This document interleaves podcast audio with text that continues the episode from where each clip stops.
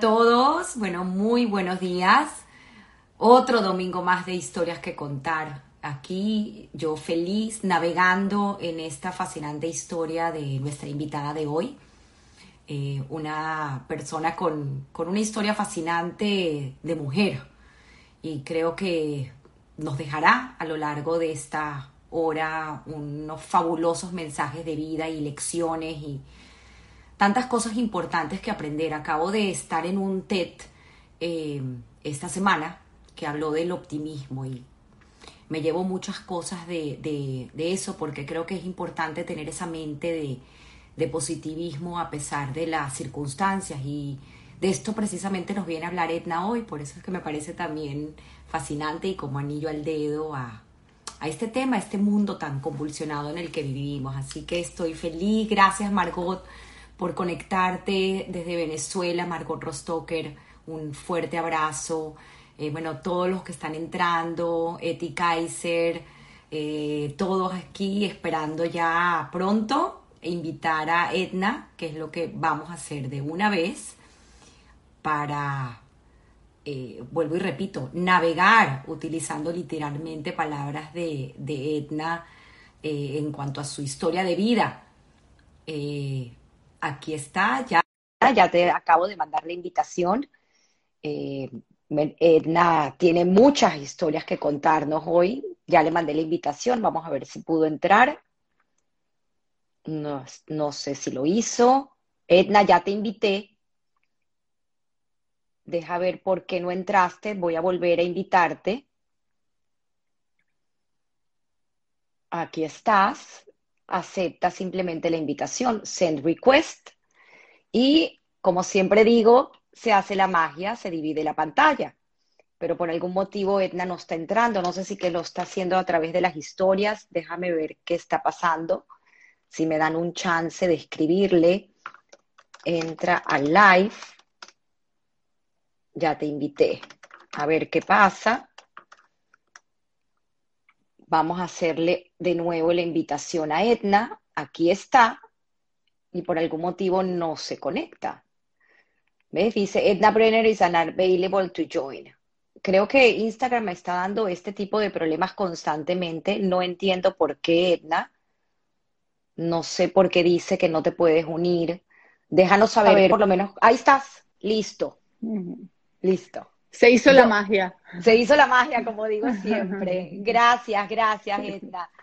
Aquí esperando pues conocer eh, esta fabulosa historia que nos traes hoy y además como, como mujer, porque siento que tienes pues mucho aporte con, wow, tantas anécdotas y tantas historias de vida, el, el poder compartirlo con nosotros y bueno, agradecida, agradecida inmensamente por humildemente haber aceptado, perdón, esta invitación a historias que contar. Tienes una audiencia increíble, ya la gente está conectándose. Bueno, pues esperando escuchar de ti este carrusel de, emociones que ha, sido tu vida y que bueno, que todavía continúa. Así que queremos eh, empezar porque sé que tienes una historia importante desde Chernobyl desde Chernobyl, así es. Primero que nada, muchas gracias. Eh, humildemente por llamarme y sentir que cada una de nosotras tiene algo que aportar, y así es. Y espero que, demos conciencia, experiencia o, conocimiento o algo que alguien pueda utilizar para, su vida o para llenarla, ¿no? Em, bueno, desde Chernobyl eh, te estuve contando sobre eh, la historia de mis padres en el holocausto. Eh, en el holocausto hay millones de historias, unas dramáticas, terribles, casualidades, suertes, desgracias, y hay millones que eh, vamos a saber y millones que no se van a poder contar. la de mi papá fue muy interesante, mis padres eran de Rumania, lo que era Besarabia, Chernobyl, Bukovina, eh, Transnistria, que eran, los rumanos eran aliados de, los nazis, Hitler le dio Transnistria a Rumania y mm, había dificultad en traslado para los campos de concentración, aunque se hicieron. Entonces era más una matanza bastante brutal, era eliminarlos y, si no servías, eh, eh, era, tenía que ser bastante rápido. Y mm, empezaron a reunirlos en guetos para su organización, su contaje, sabes que fue una, industria bien organizada. Entonces, eh, Hitler estaba comenzando una gran propaganda nazi y una y, quería sus retratos y los retratos de los grandes oficiales en, en, las salas de conferencia, quería que su cara estuviera en todas partes y estaba buscando artistas para la época. Mi papá viene de una familia donde todos de verdad tienen una, una capacidad artística increíble. Eh, cosa que se trasladó a mis hijas también. Eh, y, y le dijeron, bueno, mira, aquí en este gueto está el señor Armin Scharf, que es un tremendo artista, búscalo. Lo buscó, mi papá vio una forma de sobrevivir o de alargar la vida, no se sabía mucho lo que estaba pasando y dijo que como no, pero que él necesitaba un equipo para trabajar. Aprovechando eso, eh, tomó y escogió a su familia, a sus amigos, sin importar su capacidad o destreza artística. Mi mamá en ese momento. Mi mamá nunca supo pintar nada, ni un pajarito así como nada. Mi mamá, cero arte. Y, y, le dijo, no te preocupes, yo marco los trazos, tú rellenas, vamos a sobrevivir pintando. Así entonces mi papá hizo la mayoría de los cuadros que se encontraron de Hitler que nunca le permitieron firmar. Siempre él me decía, firma tus cuadros, y le decía a Michelle cuando hacía un cuadro, firma, que, eh, eh, siempre para él era importante, yo le digo a mi hija, siempre firma tu cuadro, porque a él se lo prohibieron, es como que tu arte no es tu arte, tú trabajas para mí.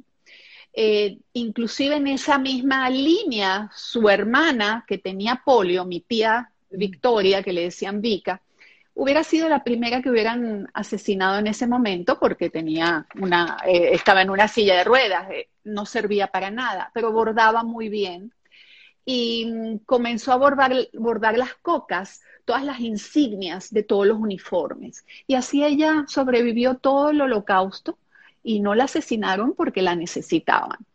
Entonces, em, la historia de mi papá de haber eh, sobrevivido porque pintó, llevó a una de mis hijas, aunque las dos de verdad son tremendas artistas, eh, una lo desarrolló más hacia su trabajo, que es Michelle.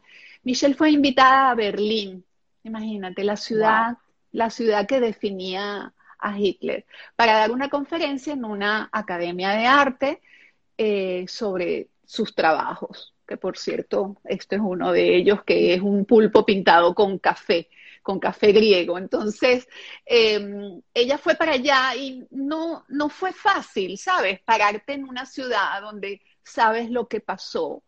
Em, y lo primero que dijo ahí antes de empezar es, dice, yo estoy aquí viva gracias al arte, ¿no?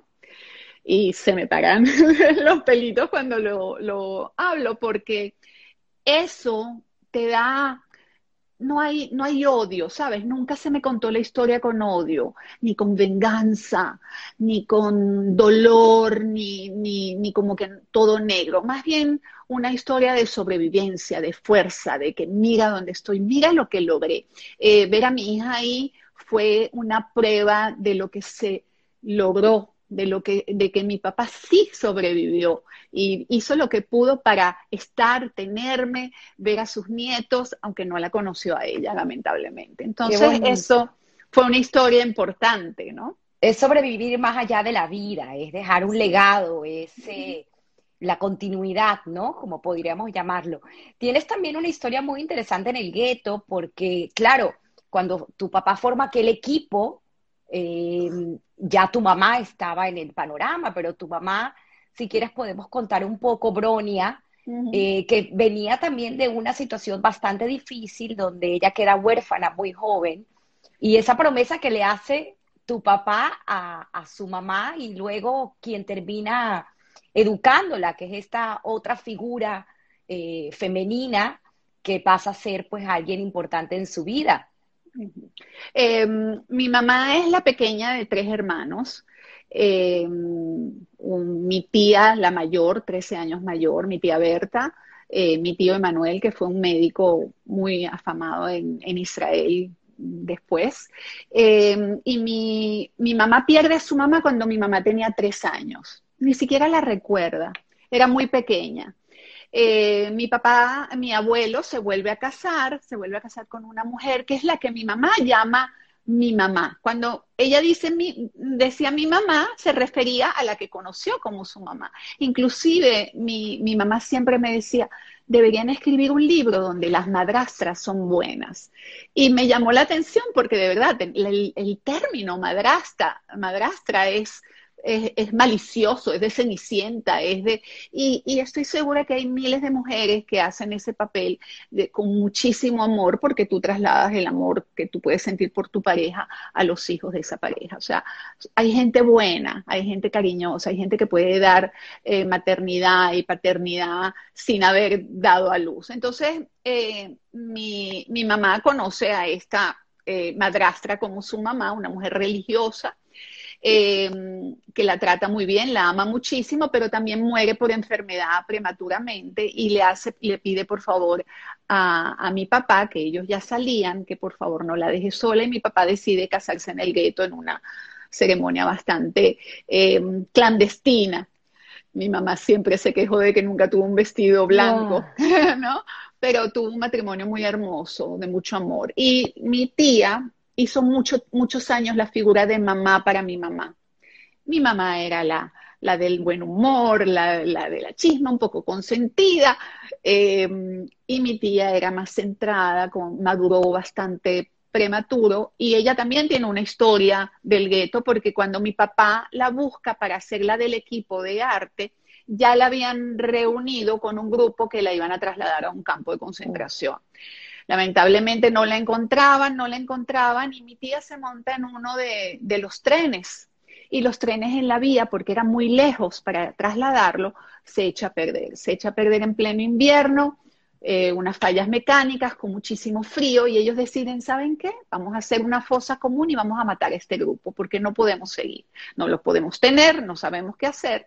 Y así hacen, hacen una fosa común, los paran a todos y empiezan a disparar mi tía del susto se lanza o se cae a la fosa antes de que le dispararan y caen eh, cadáveres sobre ella y así ella no es asesinada esa noche. Eh, ellos deciden no cerrar la fosa porque se, se, hizo muy de noche y hacía mucho frío, decidieron para volver el día siguiente y mi tía logra desnuda, imagínate, con manchada con sangre de otros, donde ella, ella me contaba, yo quería ver si era mía, eh, a correr en un bosque para, para huir. ¿A correr a dónde? No sé, pero a correr, lo, que hace, lo que hace el sentido de sobrevivencia. En ese correr se encuentra un soldado. El soldado la mira y bueno, mi tía considera que hasta aquí llegó su vida y, y ahí muere y el soldado no dice ni una palabra, se quita su chaqueta y se la entrega, se la pone y se la lleva a su papá. Así que mi tía termina la guerra con el papá de este eh, soldado rumano, pero el ejército ya era eh, aliado de, los nazis. Entonces, también en esta historia había gente buena. O sea, yo siempre pienso, hay gente buena. Entonces eso es la pequeña semillita donde dentro de todo lo oscuro tú dices, bueno, puede crecer una matica y de verdad que no todos, no todos somos malos, ¿no? Entonces eh, esa historia también fue alentadora e interesante y después un encuentro grandísimo para, para todo, para, para, para toda la familia, haber encontrado a mi, a mi tía viva después de todo eso. Qué bonito, qué bonita historia. Y la historia continúa porque no, no termina ahí, o sea, termina la guerra y ellos hacen una migración a Palestina. Ellos hacen naces. Cuenta un poco cómo, cómo fue esa, esa travesía, cómo llegan prácticamente todos los integrantes que quedaron vivos de la familia. Tengo entendido que los abuelos eh, no, los abuelos no llegaron. No, no llegó, no, llegaron dos abuelos, lo, la mamá de mi papá y el papá de mi, de mi mamá, porque eh, ellos pintaron con mi papá, ¿entiendes? Entonces eso los logró eh, salvar. Em, yo me imagino que, como me lo contaron, es que la idea de estar en Israel después de lo que pasaron era muy importante. Era casa, era esperanza, era un nuevo comenzar. Venían de nada con lo que tenían puesto, con muchas enfermedades, con piojos, ¿sabes? No, no en una situación agradable, pero había familia que los recibió. Eh, mi mamá siempre me dijo que sus años más felices fueron en Israel, ahí tuvo a mi hermano en circunstancias muy difíciles económicas. Eh, cuando me tuvo a mí estaba mejor. Yo fui, te voy a decir que yo fui un pelón de mis padres. Mis padres son bastante, eran bastante mayores que yo. Mi papá siempre me dijo, no fuiste invitada, pero fuiste bienvenida. Uy. Eh, y eh, creo que el pelón aportó mucho en la vida de ellos y, siempre agradecieron y me lo decían. Me dice, qué bueno que te tuvimos. bueno, y 10 años, 10 años después de Ilan, de tu hermano. 10 años después de Ilan vivíamos en Tel Aviv y mi mamá quería que yo naciera en Haifa porque en Haifa estaba la clínica Elisha donde era eh, ella podía tener una habitación sola, porque con mi hermano ella compartía cama, la misma cama con otra parturienta. Entonces ella quería tener otra experiencia. Eh, mi papá siempre me contó el día de, que yo nací con mucha alegría. Creo que lo exageró porque estaba muy contento, pero me dio esa sensación siempre en, esa en, mi familia de que estábamos felices. Ahí había mucho amor, nos decíamos mucho que te quiero y te adoro y, y, no había... Importante. Sí, yo crecí, los cumpleaños eran importantes, cada, cada detalle era importante. Eh, tú eras bella, eras hermosa, eras maravillosa, nunca se veían, nunca te juzgaron ni te criticaron. Eh. Em, había bastante amor dentro de mi familia y, entre mis padres también vi mucho eso. Y mm, a pesar de que siempre hubo muchos problemas como económicos y también mi papá eh, enfermó del corazón muy temprano, entonces, pero nunca fue, nunca fue un yunque arrastrado, sabes, de la tragedia, sino no te preocupes, todo va a estar bien, mañana va a estar bien, siempre el vaso lleno y no el vacío, ¿no? ¿Y el trabajo? ¿Qué hacía tu papá en Palestina? Que, ya era, que ya era Israel, perdón, ya, ya, ya era, en el 48, después de la formación del Estado de Israel ya era Israel y mi papá empezó a trabajar en, en, máquinas de coser, eh, en cómo funcionaban, en cómo se hacían, en, dirigir varias fábricas de esas máquinas. Creo que Singer era una de ellas, no estoy segura, pero creo que, me lo comentó.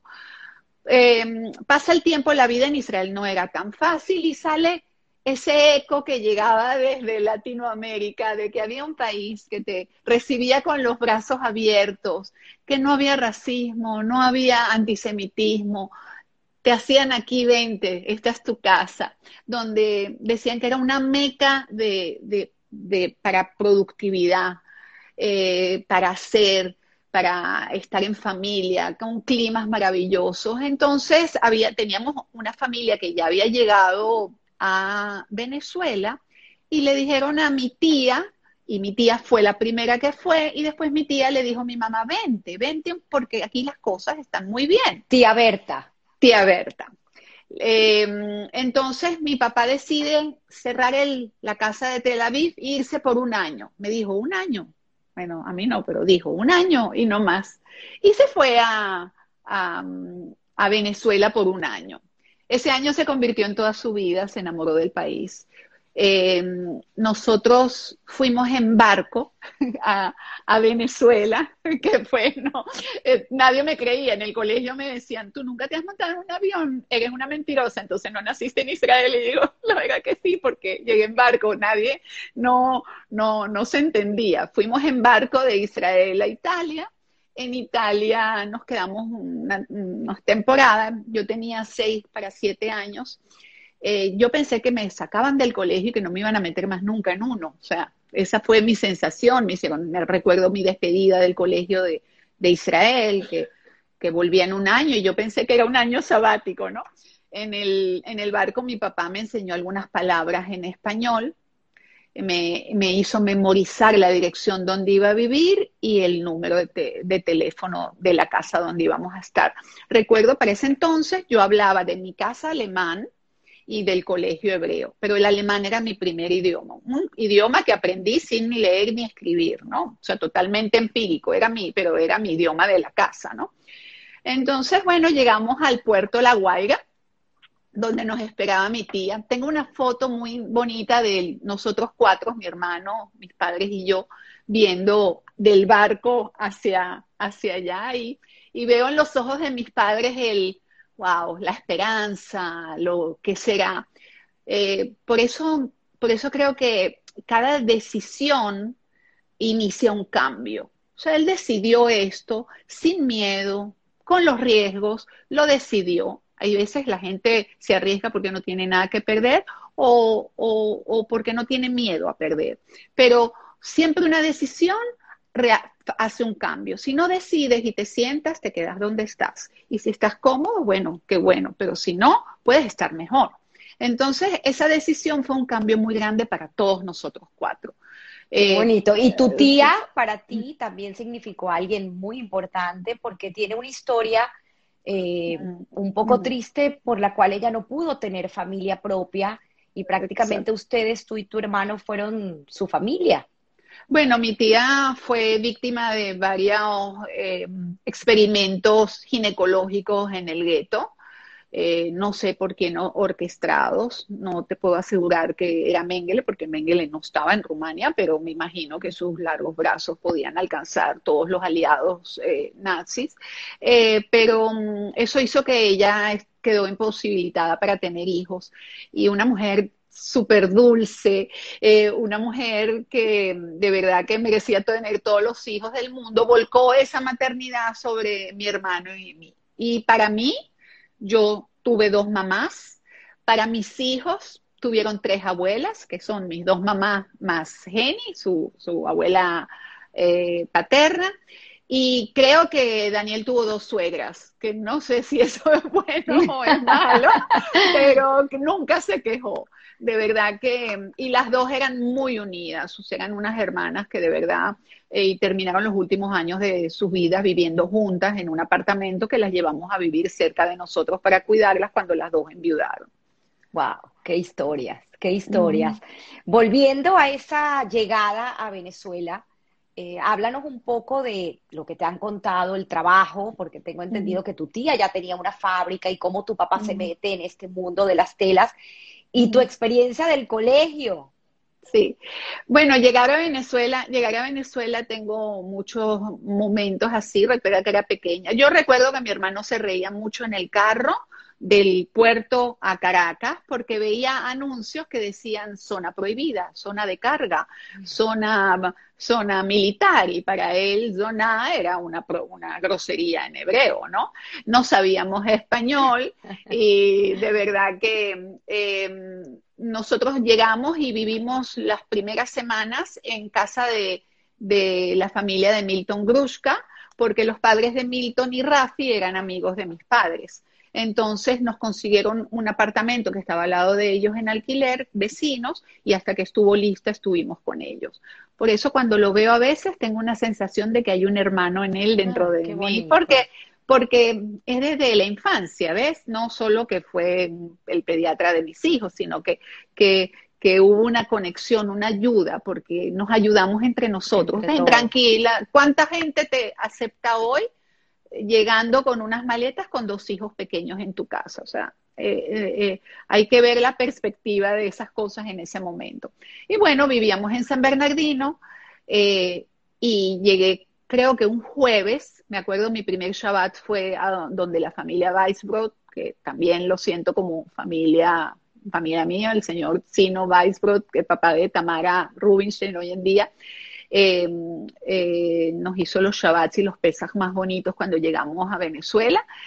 Y estaba, yo llegué en época de, que, de comienzo de clases y mi mamá no quería que me atrasaran y yo estaba en un, eh, vamos a probar porque no habla español la niña. Entonces yo el lunes me pusieron un short, los sandalim de, Israel, una franela y váyase para el Moral y Luces de Vial. Yo recuerdo llegar con mi hermano y ver lo majestuoso del colegio, que hasta de grande me siento que es majestuoso.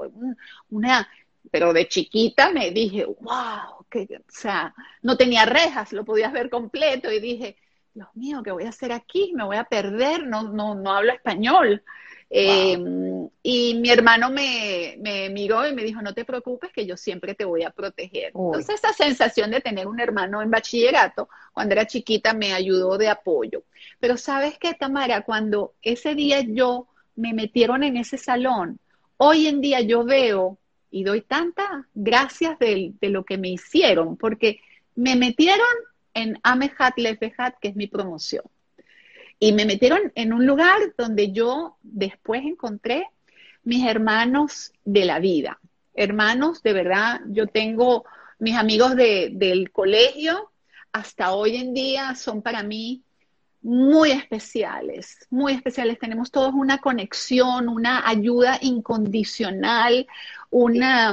Un, eh, eh, para traducir ese eh, pueblos, un, solo pueblo, un solo corazón, o sea que lo definió perfectamente, el nombre de su promoción.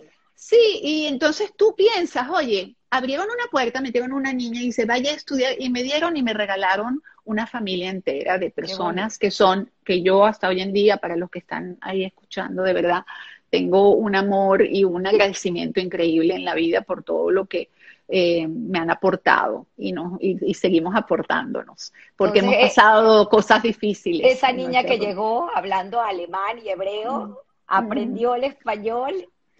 Mira, cuando no tienes, no hay opción, te vuelves tu mejor opción. ¿sabes? Eh, había, tenía una amiga que se llamaba Shlomit que hablaba hebreo, las Morot hablaban hebreo, las profesoras de hebreo. Eh, yo me pusieron a la profesora Castés, que era una mujer súper imponente, que asustaba muchísimo y me daba clases particulares en el colegio y en el salón. Y creo que mi transición para aprender fue rápida. Quedaba siempre una R atravesada, pero hoy eh, no, no recuerdo, sino que siento que hubo un switch que clic y yo hablo español y, hablo castellano y pienso también en, en español. Y mm, y en paralelo, ¿cómo fue esa adaptación de tus padres? Porque también es, impresionante cómo ellos, ya a una edad avanzada, pues rehicieron su vida, se reinventaron nuevamente. Sí, yo siempre digo, mira, mis padres primero que aprendieron a hablar español. Yo veo que mucha gente aquí donde vivo en Miami que pasan años y no aprenden inglés, pero yo digo que también pasa porque vas al supermercado y te hablan español. Ellos no tenían opción, nadie hablaba en, Venezuela rumano, alemán o hebreo, o sea, o, o hablabas español o no te entendían.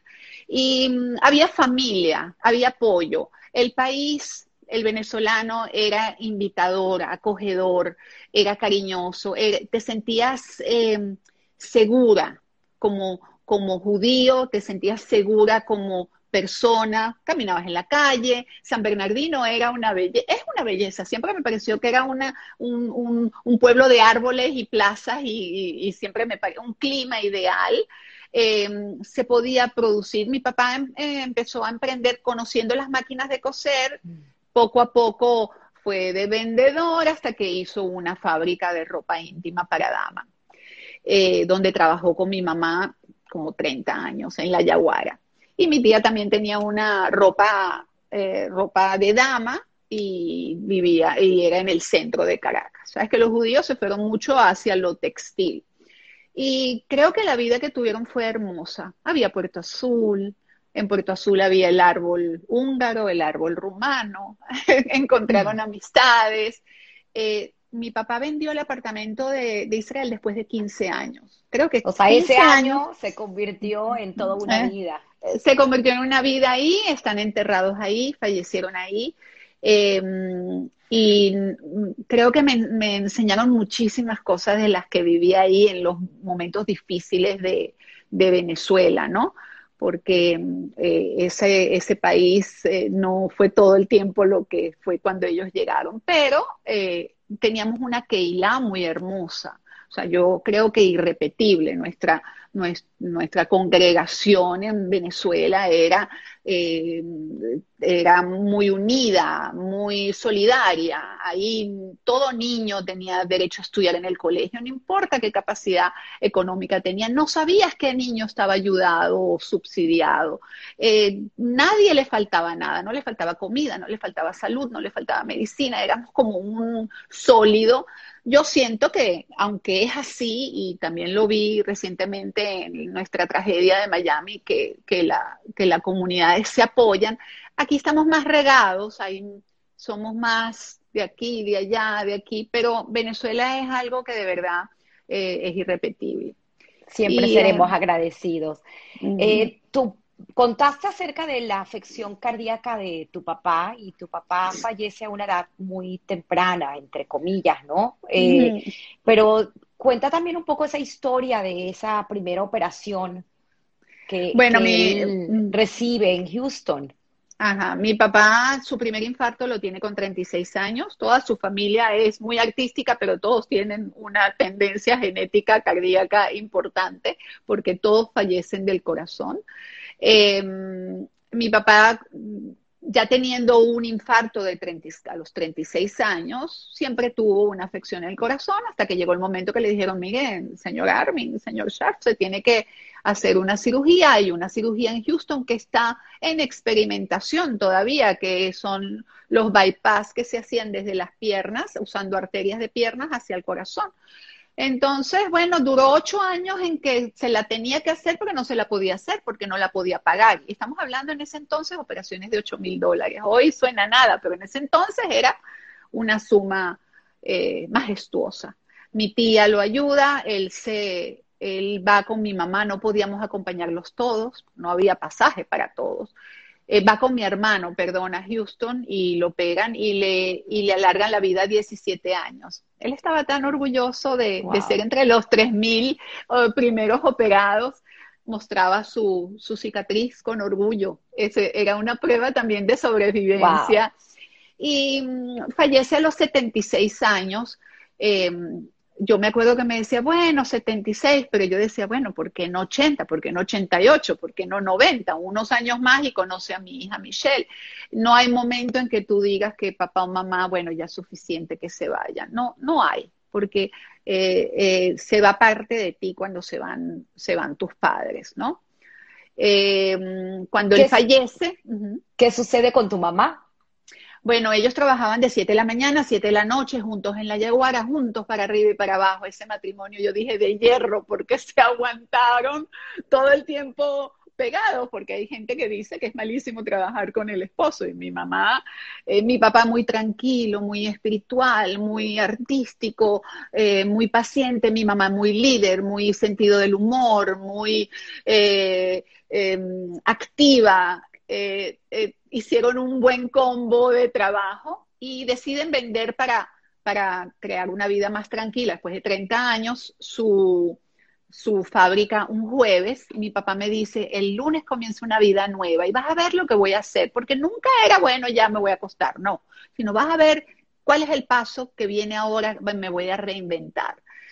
Y el lunes él fallece. Wow, esa fue su vida nueva. Esa fue su vida nueva. y es que las palabras me las dijo. Él cuando lo llevé en la, en la ambulancia a la clínica, se llevó un papel que tenía de, de, una pintura que le gustó porque quería pintar ese cuadro. Me dijo, déjame llevármelo y, y, estaba en su pijama. Él se estaba muriendo y él todavía estaba pensando qué cuadro iba a pintar, eh, cosas así. Y bueno, mi mamá queda cortada de muy, muy bruscamente de, de, su esposo que fallece y del trabajo de 7 de la mañana a 7 de la noche. Y yo en ese momento, trabajando ya como odontólogo, que me gradué en la central, em, necesitaba una secretaria porque estaba comenzando a trabajar con el Banco Unión y tenía demasiados pacientes y mi asistente dental no podía eh, con el teléfono, con la puerta, con las citas, con los cobros, con todo. Entonces estaba buscando una secretaria y le dije, mamá, ven y me acompañas hasta que consiga una secretaria. Y se quedó como nueve años conmigo, acompañándome. Con unas anécdotas increíbles que siquiera las puedes contar, porque bueno, mi mamá, particular que me contaste. Sí, mi mamá. Mm, mi mamá, un personaje de muy bueno, la, la amaban y la adoraban.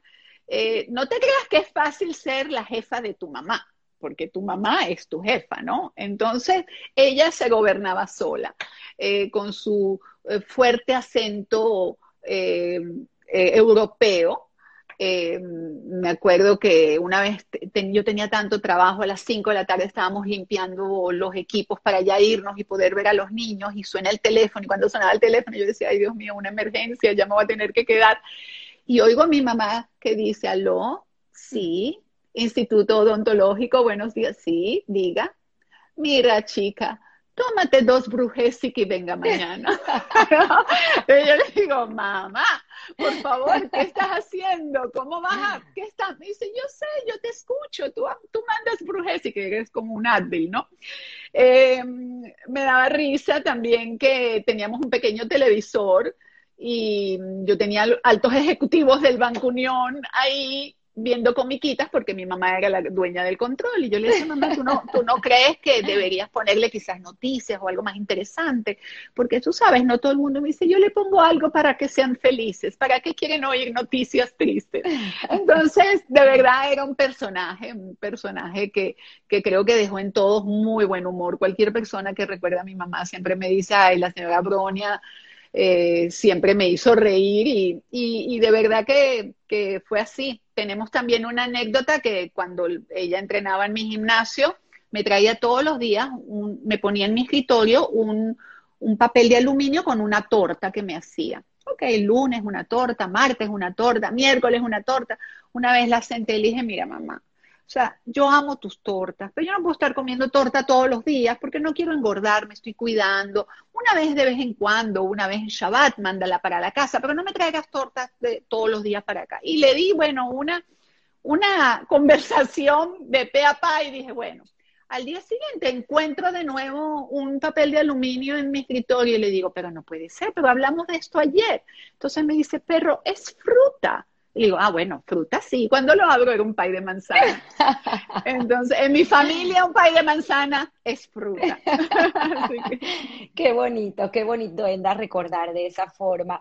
Volviendo a los 12 años, hay un episodio importante en tu vida y además de eso quiero entender por qué odontología, por qué escoges... Eh, eh, la carrera de odontólogo. Entonces, te dejo con esas dos preguntas. Bueno, em, odontología, primero siempre me gustó salud, medicina, eh, la, médico, curar. Eh, em, hasta hoy en día me gusta y todo lo que he hecho lo he hecho un poco por ahí, porque el gimnasio también fue salud en cierta forma. Pero la boca, la boca siempre pensé, ¿sabes? La boca, por ahí salen las palabras de amor, las de odio, por ahí metes la comida, por ahí entra el aire, los suspiros, los bostezos, los estornudos. Es una conexión con el afuera y con el adentro. Em, pensé que la boca era importante, daban las sonrisas. Dar una, que alguien estuviera feliz con una sonrisa me parecía algo increíble. Em, la boca nos comunica y yo dije, bueno, creo que es importante si soy la doctora de la boca, ¿no? Eh, también, por supuesto, era una carrera en medicina que me permitía eh, manejar mis tiempos más eh, a convenir porque yo, yo decidía mis horarios. Pero esa es la razón de odontología. y amé esa carrera muchísimo, muchísimo. Y muchos logros hiciste, estuviste 17 años. 17 años y después cambié de fluido, saliva por sudor y armé el gimnasio. Eh, llegaremos a esa historia, llegaremos a esa historia, pero quiero a entender qué pasó a los 12 años, porque tienes una anécdota increíble eh, hace poco en inmigración echando tu cuento. Ah, sí, bueno, porque yo a los de 12 para 13, que estás en primer año de bachillerato, en el Moral y Luces venían la gente que venía de Yavne, que era el colegio más religioso que estudiaba en la Unión, y venían los del Este, que eran del Colegio del Este, porque no existía hebraica. Bachillerato se hacía en el Moral y Luces Herzl Vialec de San Bernardino. Y ahí nos mezclaron a todos nos pusieron a todos con gente así, porque no, para que nos, como se hace, para que nos conozcamos, para que, para que tengamos. Y mm, a mí me metieron en el colegio, en el salón de Yavne. Le decían los de los rabinitos. Poco sabía yo lo que me iba a pasar después, pero, pero, pero eh, no conocía a la mayoría, conocía a dos o tres personas. Recuerdo que, que, llegué a mi casa y le dije, mamá, por favor, ve al colegio y dile que me cambien. Y mi mamá se rió y me dijo, no, no, no. Usted los que conoce ya conoce, usted tenga la oportunidad de conocer a los que va a conocer. Después en el recreo tú decides con quién lo pasas, pero tú tienes que conocer a todos y, no, y, y, y de verdad que eh, hoy me siento avergonzada como niña de haber pedido que me cambien porque no conocía, porque tuve la oportunidad de conocer a gente maravillosa. Si alguno está ahí, de verdad que mm, gracias. Eh, Sabios consejos de nuestros padres siempre. Sí, y decisiones, porque muchas veces es sí, saca a mi hija de ahí porque mi hija quiere estar con su mejor amiga. No, mi mamá no. Mi mamá me dijo, mi hija, tú puedes estar en el recreo con tu mejor amiga, tú no pierdes a los que conoces, vamos a ganar a los que no conoces y yo no voy a ir para allá a hablar por ti, porque no hay ninguna razón. No hay ninguna razón ni motivo por la que tú te quieres cambiar. Te quieres cambiar porque tienes miedo de conocer gente nueva. Y era la verdad. Eh, aparte que miedo es uno de los sentimientos más eh, paralizantes y que no sirven para nada. Sirven solo para sobrevivir en ciertos casos, ¿no? Pero no, no es un miedo, hay que desecharlos. Entonces, eh, bueno, yo empiezo a hacerme amiga de toda esta gente nueva de Yavne y empiezan a invitarme para que yo vaya al Bene Akiva porque se reunían todos los Shabbats, todos los sábados de cuatro en adelante. Me invitaron una vez, no fui, me invitaron dos veces, no fui, me invitaron tres veces, no fui. Me dicen la interesante o creo que se no, no tenía interés o, o no, no sabía la experiencia hasta que ya me dio pena y dije, no, bueno, voy a ir a ver qué, qué tal. Me acuerdo que mi papá me llevó, me llevó en carro y le pedí que me dejara unas cuadras antes porque me daba pena que me vieran en carro por respeto, no porque no sabían que, pero siempre quise respetar, me sentía como que no, no quería, bueno, yo no soy religiosa, yo ando en carro, eh, esa es mi vida y tú me respetes. No me gustaba, me gustaba de que, bueno, si tú cuidas el Shabbat, bueno, yo no voy a imponer el, lo que yo hago sobre ti. Entonces mi papá me, a distancia me hizo así. Entré y en el Bene Akiva también me enamoré de cómo funcionaban, éramos grupos, hacíamos deportes, hacíamos actividades, después nos hacíamos madrigos de otros niños y ahí conocí a Daniel. Eh, y, tenía 12 para 13 años. Eh, Daniel estaba de vacaciones, estaba, él estudiaba en una yeshiva con su, su hermano también, estaba de vacaciones y en Shabbat iba a jugar básquet. Los varones iban mucho para hacer deporte, porque estaban las canchas de la parte de atrás de la Unión Israelita de Caracas. Y mm, bueno, creo que nosotros conectamos desde que nos conocimos, eh, pero éramos unos niños y también unos niños de esa época. Eh, los niños hoy de 12, 13 años creo que no son como los que yo era a los 12, 13 años. Había mucha más ingenuidad, mucho más eh, otro tipo de, de relación. Mm, él se fue a Estados Unidos y no había ni, ni WhatsApp, ni FaceTime, ni... Yo no tenía computadora, no tenía celular, pero recibí cartas todos los meses, cartas muy sencillas de, de, de, cómo estás, qué tal, pero sí hubo siempre conexión hasta que regresó a Venezuela. O sea que cuando aquí yo tuve la cita de inmigración, eh, yo, mi, residencia fue porque Daniel es americano y él me pidió, entonces, bueno, fuimos para allá, eh, todo, siempre hay nervios cuando uno va a esa cita y la, la señora me pregunta, bueno, cuéntame cómo lo conociste. Le dije, bueno, yo tenía 12 años, entonces me dijo, ¿qué? yo le digo, Sí, yo tenía 12 años, no lo elegí. Me dice, yo te debería dar ya el pasaporte. te debería dar la nacionalidad. Le dije, sí, y dos trofeos y tres medallas. Porque, crecimos, crecimos, maduramos, tuvimos que madurar eh, juntos y eso no, no es fácil. Y, y, te pregunté algo muy curioso porque pues una niña de 12 años en ese momento no entendía el, la responsabilidad que significaba ser la esposa de, de, Daniel, siendo el papá de Daniel el rabino principal de, de Venezuela. O sea, de, esa, ese papel, ¿no? Lo que me contabas de que al final bueno, pasó de ser de Edna Sharf a la nuera del rabino. Sí, yo, mira, yo no, yo no estaba consciente. Yo, yo me enamoré, ¿sabes? De esa persona. Eh, también eh, yo tenía 12 años cuando lo conocí, nosotros nos casamos a los 20, casi 22, o sea, de diciembre que cumplía 22 en enero, 10 años después. Eh, yo sentí que, que me estaba casando con la persona que me quería casar, con la persona que tenía ya 10 años de noviazgo, con la persona que me había enamorado. Nunca pensé que estaba eh, como casándome, porque yo viví todos esos años a mi suegro como familiar. Pues me invitaban a Shabbat y mi suegra también. Por supuesto, él era también mi rabino, ¿no? Eh, inmediatamente entendí que dejé de ser Etna y empecé a ser la nuera del rabino. ¿Tú sabes de dónde viene la palabra nuera, no? No. No, esa no era la que yo quería para mi hijo. pero bueno, al final sí fui.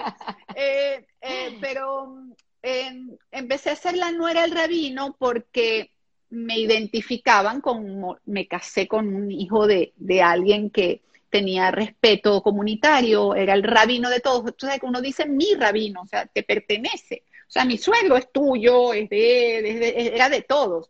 Y, y, entonces la gente se lo toma, se lo toma personal, ¿no? Entonces, cuando yo empecé a sentir que era la nuera del rabino, también sentí la responsabilidad que para mí eso eh, eh, significaba. O sea, que cuando me veían, veían a la nuera del rabino, no, no a Edna. Entonces, eh, el respeto hacia él tenía que ser un, un, poquito, ¿sabes?, otro nivel. Siempre lo admiré como, como rabino, como catedrático, como con todos sus logros que todos ya conocemos, que donde hiciste una entrevista increíble, pero en algún momento eso cambió a que eso todo lo entiendo, pero lo admiro y lo amo como familia.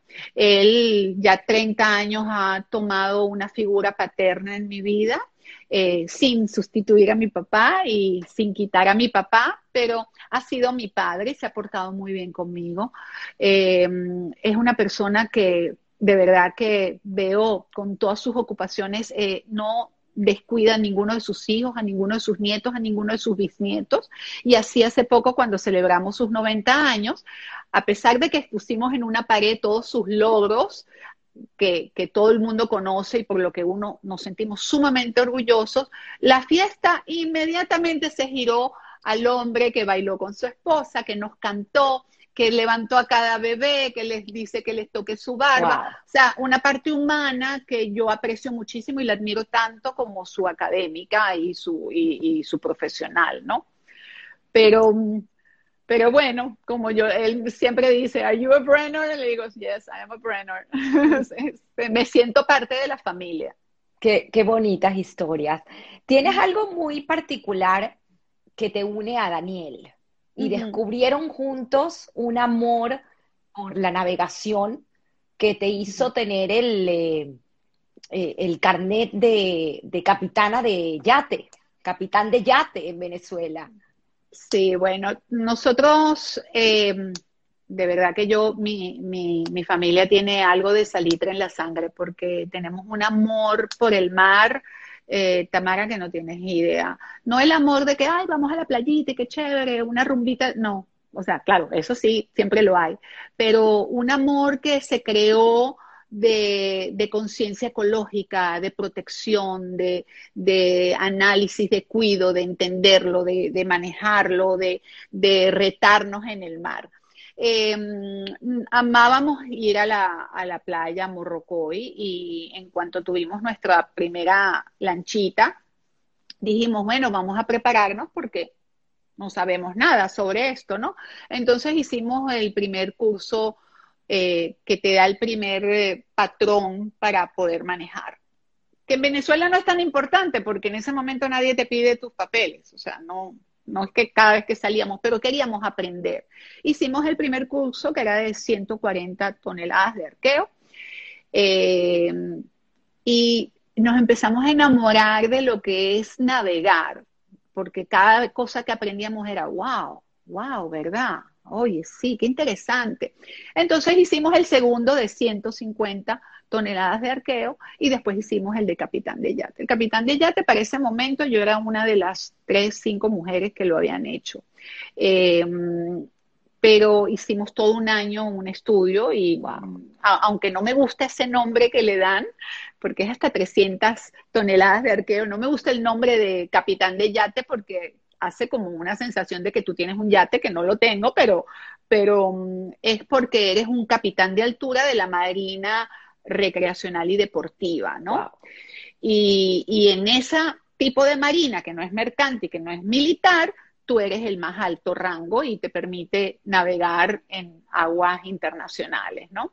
Y eso creó mucha conciencia en nosotros y la transmitimos a nuestros hijos y, mm, y también se la salpicamos a nuestros sobrinos, a nuestros cuñados, a nuestros hermanos, porque todos empezaron a conocer un poquito lo que es la vida en el mar.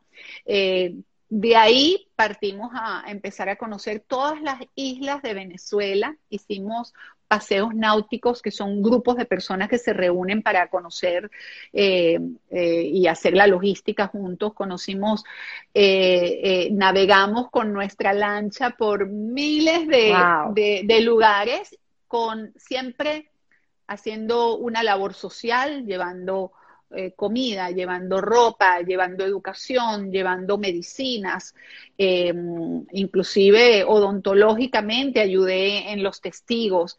Eh, navegamos la isla de aves, a los roques, a la, a, la tortuga, a la ciénaga, Margarita, inclusive a Trinidad, aunque no es Venezuela, pero navegamos en nuestra lancha Trinidad. Que fue un gran logro porque le sellaron el pasaporte.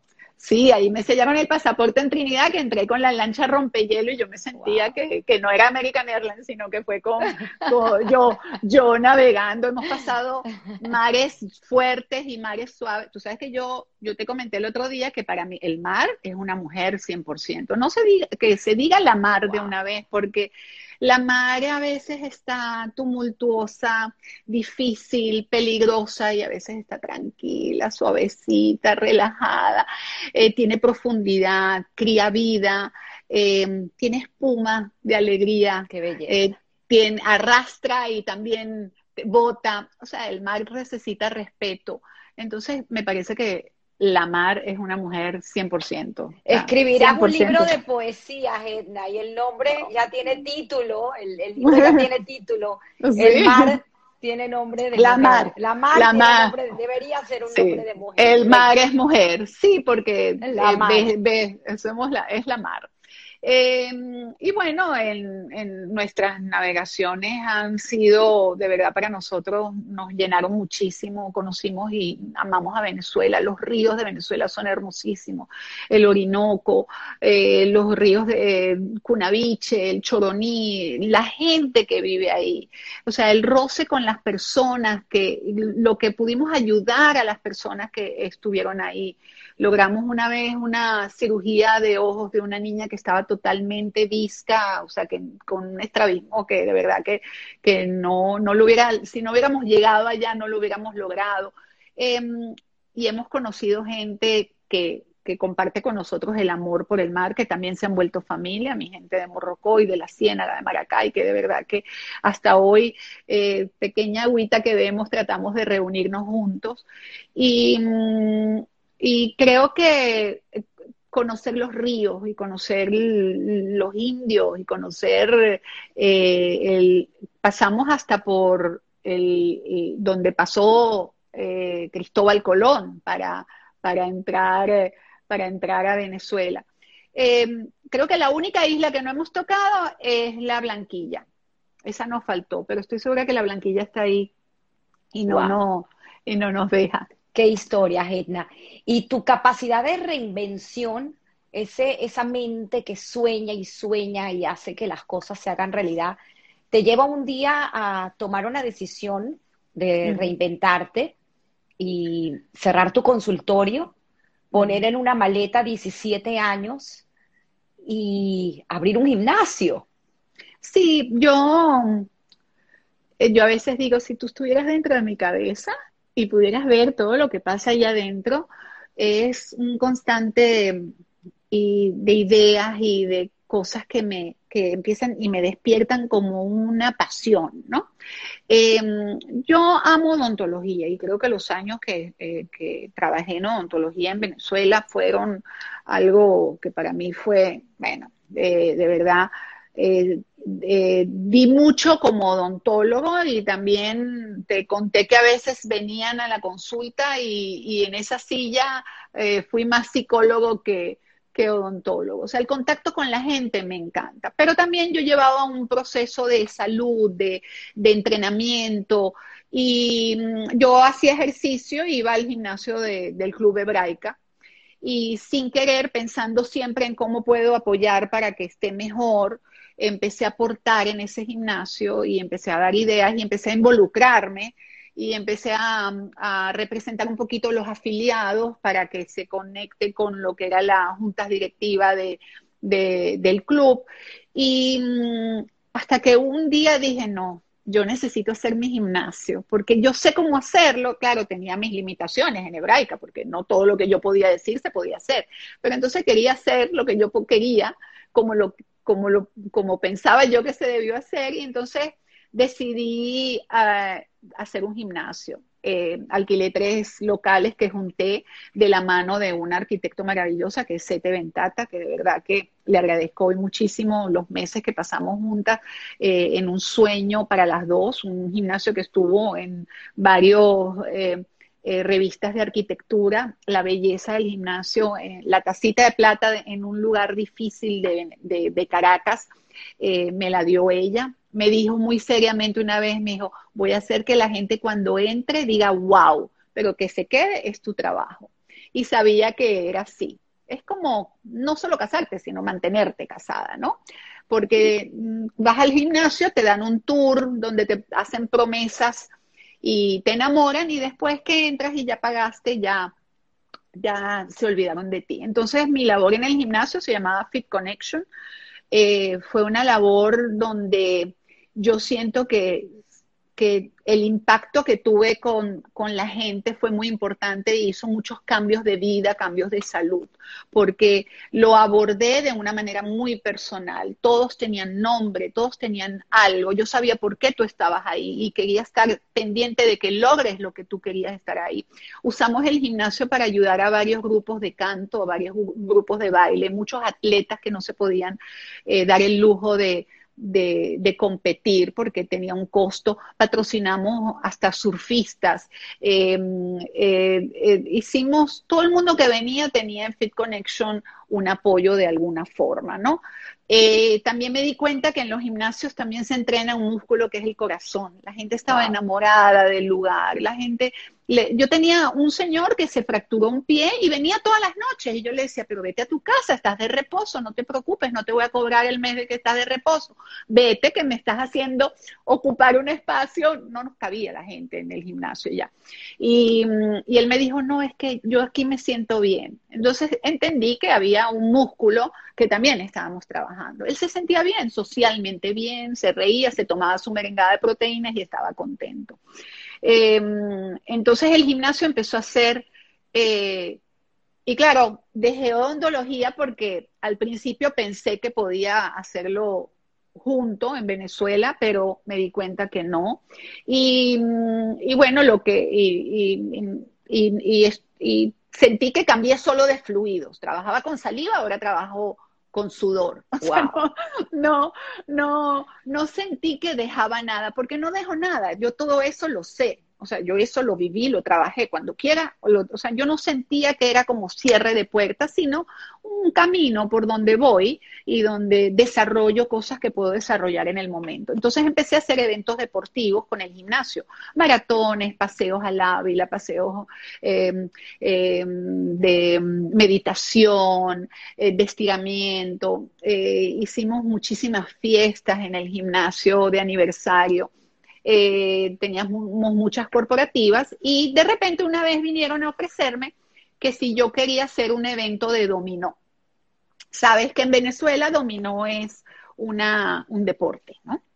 ¿Y por qué es un deporte? Me dicen, pero si yo veo muchos gordos hablando de dominó, entonces dije, ya va, pero hay un deporte que también desarrolla otras cosas, como como la memoria, la capacidad mental. Es un deporte porque se, juega, hay, hay, atletas donde juegan en equipo o en grupo o en pareja, donde hay normas, donde hay reglamentos, eh, donde hay torneos. Entonces, bueno, se está luchando para que sea un torneo, un deporte olímpico, todavía no lo es. En ese momento, Chávez eh, dictaminó como orden a las empresas a que mm, a que le den deporte a todos los empleados una vez al mes, creo que era. Y entonces yo hice mi primer, eh, cuando me dijeron, vente, vamos a hacer un torneo de dominó, yo dije, bueno, está bien, déjame probar. Siempre abierta, nunca digo no. Entonces hice el primer torneo de la mano de Yolimar Guevara, wow. una, una, de verdad, hoy en día una de las líderes del dominó en Venezuela, eh, directora de, Miranda, de la Asociación Miranda, campeona mundialista en su época, eh, fue quien me enseñó a jugar, la primera persona que me enseñó a jugar dominó. Eh, hicimos un torneo en el Colegio de Ingenieros que fue como ciento y pico personas, cien personas, algo así. Y yo dije, wow, aquí sí se juega dominó. Y lo vi como una oportunidad de, negocio. Dije, bueno, podemos hacer torneos dominó corporativos, entonces las empresas les puede dar, eh, eh, les puede dar dominó a, a, sus empleados de una forma masiva y va a ser muy cómodo. Entonces, bueno, hice mis mesas, mis dominó, la empresa se llamó Dominó Venezuela. Iba de la mano de una fundación que se llamaba Fundación Corazón para un Niño y dábamos el 10% de nuestra ganancia para esa fundación, dando siempre, tratando siempre de de, llevar nuestro trabajo para un bien social. Y bueno, teniendo yo el gimnasio, yo le digo a mi, a mi socia Yolimar, y le digo, mira, si yo voy a tener una empresa, que tengo una empresa que juega no, enséñame a jugar, porque yo no sabía jugar. Y bueno, me enseñó a jugar y de verdad que ahí también me cambió, me cambió la vida porque empecé a me a mí el dominó lo amo, de verdad que lo amo. Eh, lucho mucho para, para varias cosas en el dominó, para que deje de verse como ese guapachoso de borrachos en la playa, yo no sé qué, que es independiente, porque en la playa cualquier persona puede jugar lo que sea, y que eh, lo, vean con, con el respeto que merece una disciplina que requiere memoria, número, intuición, habilidad de, trabajo, de, equipo, em, control de, la personalidad, donde, donde es tan interesante, cada, donde juega el azar también y con el azar tienes que jugar con tu, con, tu destreza. Eh, el dominó es maravilloso. Y, el tema de cómo descubriste las personalidades de cada persona en el juego. Sí, yo creo que el, el dominó es un momento donde la gente muestra, pone mucho en la mesa su forma de ser y es una oportunidad también para controlar lo bueno y exacerbar lo malo, eh, o sea, controlar lo malo ah, y exacerbar lo bueno. Eh, el que es tramposo en la vida va a ser tramposo en el dominó. El que es egoísta va a jugar con egoísmo. Voy a jugar para, porque tú sabes que el dominó es en pareja, entonces si yo juego contigo, no me importa si ganas tú, yo tengo que saber hacer sacrificios para que ganes tú, porque a la hora de la verdad estamos ganando las dos. Hay que saber que ganamos las dos y perdemos las dos, no que ganamos gracias a mí o perdemos por tu culpa porque tú te equivocaste, porque quizás tú te equivocaste porque yo te di una mala información. Esto es algo de equipo y hay que saber controlarse y perder, nadie, nadie le gusta perder, pero hay que saber perder, hay que, hay que perder con dignidad, hay que ganar con humildad, ¿sabes? No es que yo gané, porque yo puedo ganar muchísimos torneos y puedo perder con una persona que no sabe jugar nada, porque me da unas señales que me, que me hace equivocar o ella levantó mejor que yo.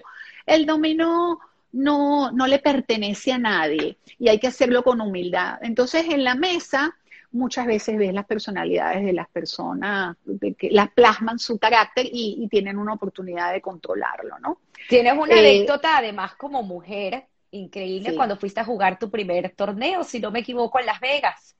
Bueno, el, paseo por dominó como mujer no es fácil porque es, un, es una disciplina de, caballeros mayormente y, en Latinoamérica, sin generalizar, eh, la mujer no, no, no, no hace muchas cosas bien. Entonces, yo respeto muchísimo que hay un gran número, no te imaginas el número de mujeres eh, que juegan dominó con excelencia. O sea, yo las admiro todas ellas porque no, se hicieron camino en un lugar de hombres y se ganaron el respeto en un lugar de hombres.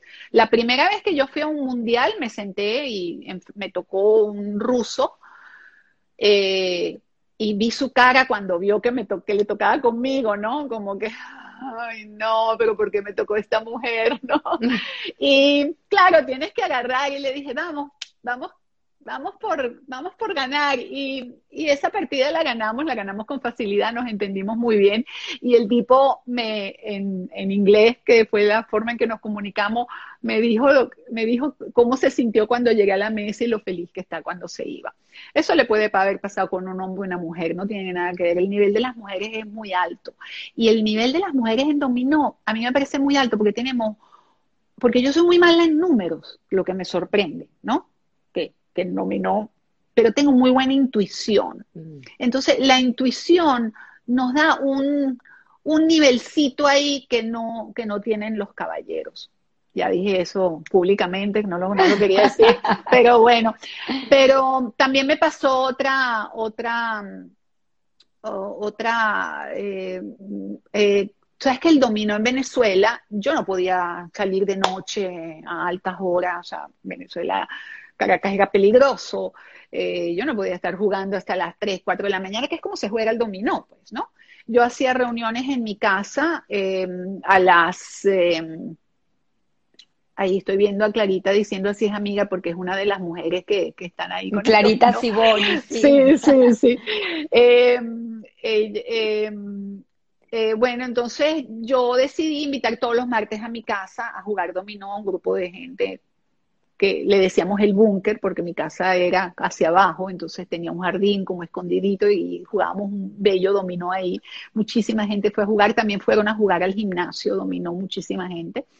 Y, venían a mi casa a las 2 de la tarde y se iban a las 2 de la mañana. yo te digo que, el dominó es algo, no es normal. yo no sabía y ahora ya lo entiendo. Pero mm, pero yo necesitaba jugar más y no podía ir a todas partes a jugar, ¿no? Entonces decidí jugar online. No es lo mismo, no, pero era una, una, lo menos, lo menos malo dentro de lo malo. Entonces hay unas plataformas para jugar online, en ese caso era NetDomino, y había un grupo de, de personas, de hombres, que estaban solicitando un quinto jugador para hacer una mesa para jugarla fija y solicitaron por email, no había WhatsApp en ese momento, por email, que los, las personas que quieren se, les digan y que ellos iban a hacer unos torneos de prueba y iban a aceptar al que mejor jugara porque ellos jugaban de lo mejor, pues, ¿no? Entonces, ahí en esa plataforma tú tienes un seudónimo, un nick, en mi nick era Domino Fit, que no, tuve que pensar mucho porque mi, empresa se llamaba Domino Venezuela y la otra Fit Connection y puse Domino Fit, pero es como cuando te metes a, hacer un registro, no, no le di tanta importancia. Y eh, bueno, entonces hice los torneos con ellos y después de un tiempo me llega un mail y me dice, estimado Domino Fit, usted ha sido aceptado a la mesa cero jevas. y yo digo, ¡Wow! Cero jevas. Oh, creo, que, creo que no saben que soy mujer. Y dije, dije, bueno, pero ¿qué importa? Porque es que no, no vamos a bailar, lo que vamos es a jugar. O sea, esto no es importante. Y eso no es importante se jugó por nueve años. Wow, y te mantuviste en el anonimato.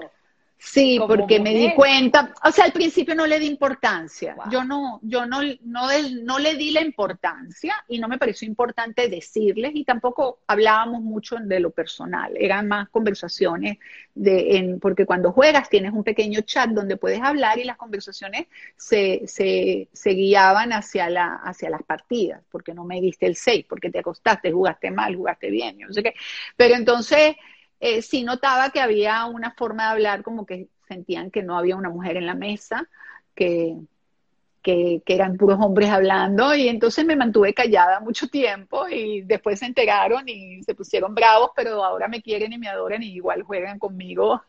Finalmente saliste del anonimato, si quieres sí, cuenta, que nos adelantamos un poco, ¿cómo? Sí, porque porque después en la cuarentena nosotros, eh, un grupo de personas para poder jugar, porque, bueno, cuando yo llego a Miami, yo juego dominó aquí con mucha mayor libertad en el sentido de que no me da miedo salir y aquí hay un dominó maravilloso en el Doral, llevado por Edward, Ernie, el de la federación, eh, eh, Weston, en, inclusive en Aventura, varios de la comunidad, o sea, todos se han reinventado en un dominó de verdad que me parece increíble.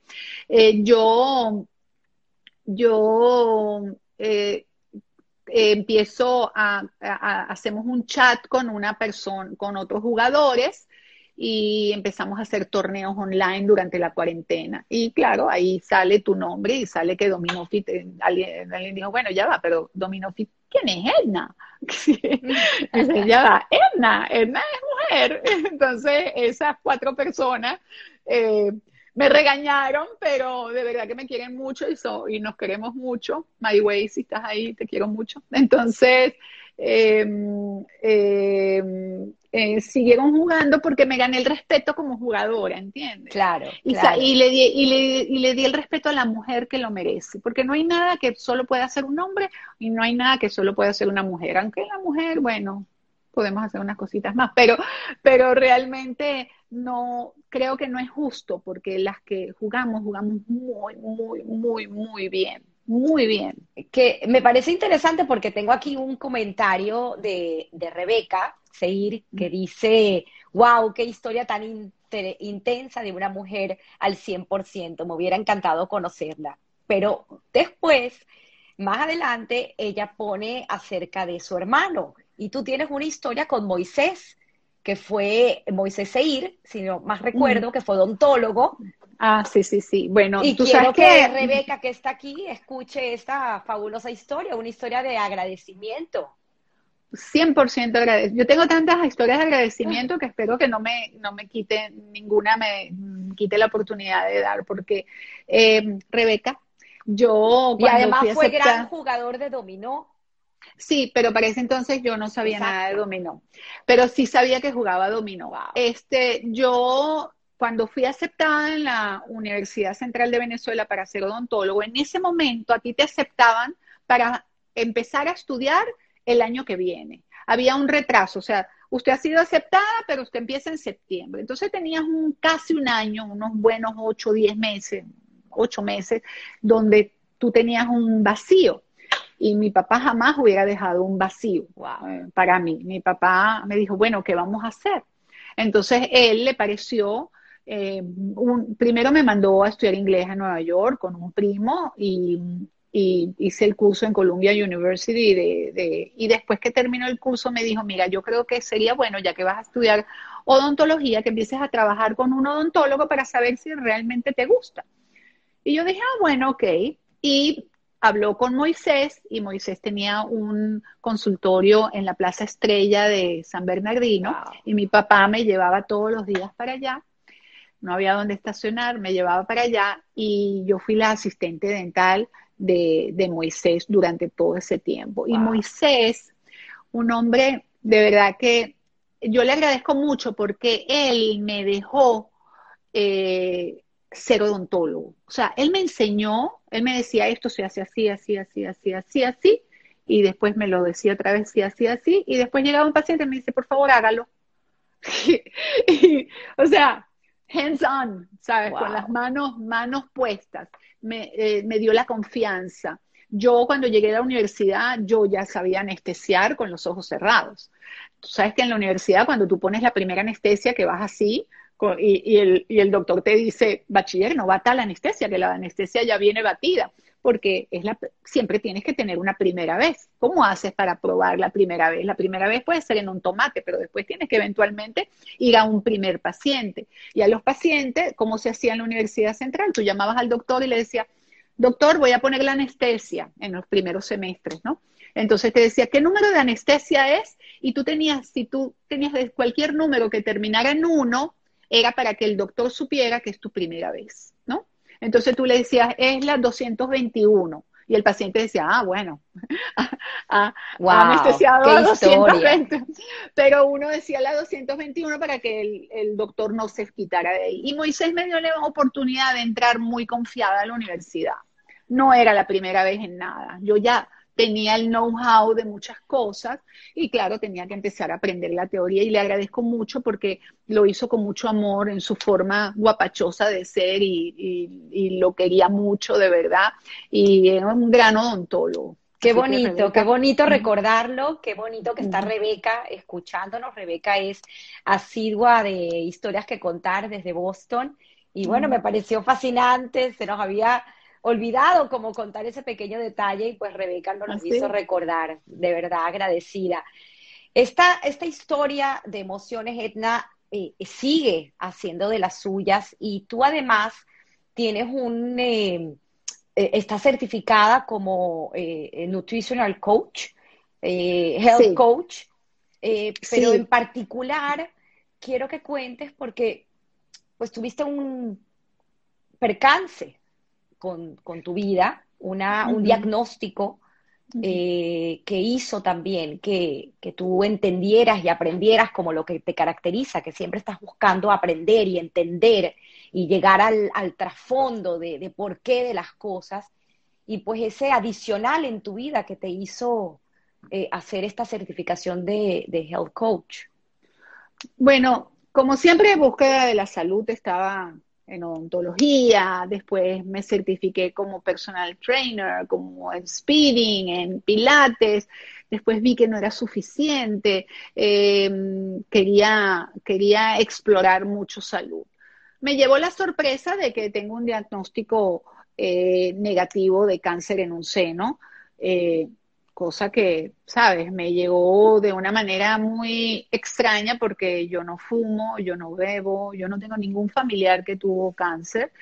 Em, y fue como un pequeño sacudón de en mi vida porque no me lo esperaba. Yo creo hoy en día que fue algo que, que me ayudó a darme mucha perspectiva y, de verdad lo veo ahora, es interesante porque ahora lo veo como algo bueno. Eso fue hace 10 años. Cumplo eh, justamente el 25 de agosto 10 años de que me operaron.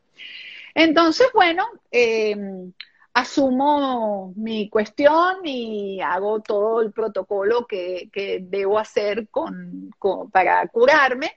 Y, pero queda la duda entre los doctores si yo debo hacerme quimioterapia o no porque el protocolo dice que hasta un centímetro tú te debes, no te debes hacer quimio, y cuando pasas de un centímetro, o por lo menos ese era el protocolo en ese momento, no sé si ya cambió, pero de, pasas de un centímetro no debería, deberías hacerte quimio, yo tenía 11 milímetros, ¿no? Entonces estábamos viendo de dónde provenía, que si era hormonal, que no venía, o sea, que hay muchas cosas que confluyen para esa decisión. Entonces yo dije, bueno, mira, a mí no me da miedo hacerme quimio, a mí no me da miedo hacer nada para vivir más tiempo.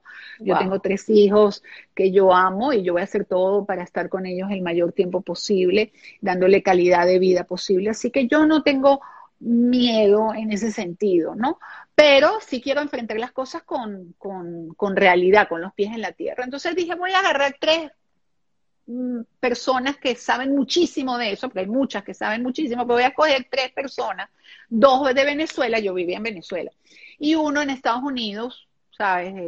Eh, el, el, el papá que más sabe de eso, y le voy a preguntar su opinión. Vamos a ver de tres cuántos me dicen sí, cuántos me dicen no. Y así lo hice. En Venezuela, dos de los, de los grandes oncólogos que me vieron, me dijeron, no, no te tienes que hacer quimio. Y después logré una cita con un oncólogo aquí que, que da cita, que tienes que esperar un año, pero como jugaba básquet con uno de mis cuñados, logró hacer una cita más pronto, me vio, típica consulta médico americano que no estamos acostumbrados en ese momento los venezolanos que veníamos de un de médicos que que te hacen más así, entró, vio todos mis papeles, vio todos mis, mis resultados, todos mis análisis, me revisó y me dijo, no quimio, no hace falta quimio, te hace solo radio, goodbye. Y cuando se estaba yendo, le digo, ya va, ya va, ya va, ya va. Y dije, coño, yo tengo este tipo aquí, yo no puedo perderlo. ya va. Entonces le digo, ¿qué le pregunto? ¿Qué le pregunto? ¿Qué le pregunto? Entonces él me dice, yes. Entonces le digo, ¿qué hago para vivir más tiempo? Y dije, bueno, déjame ver qué me dice y me dijo, no comas nada que tenga ojos. Y se dio media vuelta y me cerró la puerta y se fue. Eso me resonó muchísimo. Yo digo que no coma nada que no tenga ojos, o sea, que quiere que sea vegana, que no coma nada de animales, que no coma nada que tenga mamá y papá. Entonces, eh, empecé a explorar un poquito lo que es nutrición. Y me certifiqué como health coach holístico de IIN eh, que le recomendé mucho a tu hija que lo haga porque ella también que es tan bella y perfecta para, era perfecta para, aprender de ahí, creo que lo disfrutó. Eh, y mm, empezó mi, mi, camino por la nutrición y la comida sana. Empecé a dar charlas de, de, nutrición en Venezuela, en hebraica y en algunos lugares privados, eh, buscando un poquito, porque eh, buscando un poquito que la gente encontrara un aha moment, ¿sabes? Algo que, que yo te diga una frase y tú digas, ah, verdad. Y ese pequeño cambio, esa cosita chiquita que te dije hoy, te resuene de una manera que pueda hacer un cambio de salud para ti. O sea, yo creo que lo que en mi, en mi experiencia, que creo que es poca de, de, de, de nutrición, no impongo nada de manera drástica. Creo en la bioindividualidad, que todos somos diferentes y todo lo que es bueno para mí no va a ser bueno para ti y viceversa. Puede que sí o puede que no. Siempre pongo eh, eh, la relación de que tú tienes 20 mujeres aquí y yo pretenda que un pantalón le quede a todas. Algunas no les va a subir, a otras les va a quedar gigante, otras van a entrar más o menos así porque es estrecho, otros les va a quedar corto, largo. los estilos de vida, porque no son dietas, se tienen que, hacer a la medida de la persona, con la realidad y, la, y que sea sustentable en el tiempo según su trabajo y su, y su, y, porque tú, tú puedes decir esas frases que todo el mundo dice, desayunar como un rey, almorzar como un príncipe, yo no sé qué, como un mendigo. Pero si ti tú te despiertas y tú no tienes hambre y no tienes ganas de desayunar, ¿qué te voy a decir yo que desayunes? O sea, que toda tu vida sea horrible despertar porque te vas a tener que meter una comida que tú no quieres. Yo tengo que aprender a buscarte una forma de hacer la reina, pero no en el desayuno, pues, porque no es lo que te funciona. Eh, y aprendí también que cuando quise ser vegana no pude serlo y decidí que uno es malísimo ser rígido, porque lo rígido se fractura. No quiero ser una copa de cristal, porque el cristal, bello, hermoso, pero haces así y se fractura. Quiero ser una cesta de mimbre que se cae y se acomoda y, tiene, y tiene resiliencia. Entonces yo no me hice vegana, yo como pescado, amo el sushi, no lo quiero dejar. Em, eh, no, no puedo tener mis proteínas todas de los granos, no como carne, ni pollo, ni, ni cochino, ni, que nunca comí, pero, pero mm, eso es lo que me funciona y esa es mi forma. Y nunca juzgo a alguien porque come. Yo nunca estoy en una mesa con alguien que se está comiendo una costilla de carne criticándola. Lo único que le digo, comete la mejor costilla que hay, la mejor calidad de costilla y agrega algo verde en tu plato siempre. Eh, o sea, yo, ¿quién soy yo para juzgar? Hay gente que come carne y ha vivido toda la vida. Por eso no hay quito perfecto, no hay, eh, eh, no hay ninguna dieta de moda que sea perfecta. Ahí tienes que tomar lo que es bueno para de cada cosa y adaptarlo a tu vida y si es sustentable y te da resultado y te sientes bien y tienes energía y te ves bien, porque una cosa que siempre cuando tengo a mis clientes de nutrición que les, hablo que no, no, deben, no deben ver esto, porque nutrición para ti es dieta. nutrición para ti es tener un cuerpo de talla perfecta, bajar de peso generalmente.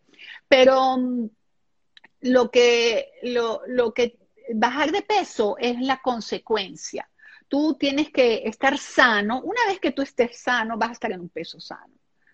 O sea, no, la meta no es adelgazar, la meta es estar saludable, porque las metas cortas son los que nos han tenido mal, sobre todo las mujeres. Nosotros queremos vernos bien el sábado con un vestido para volver loco a nuestro ex.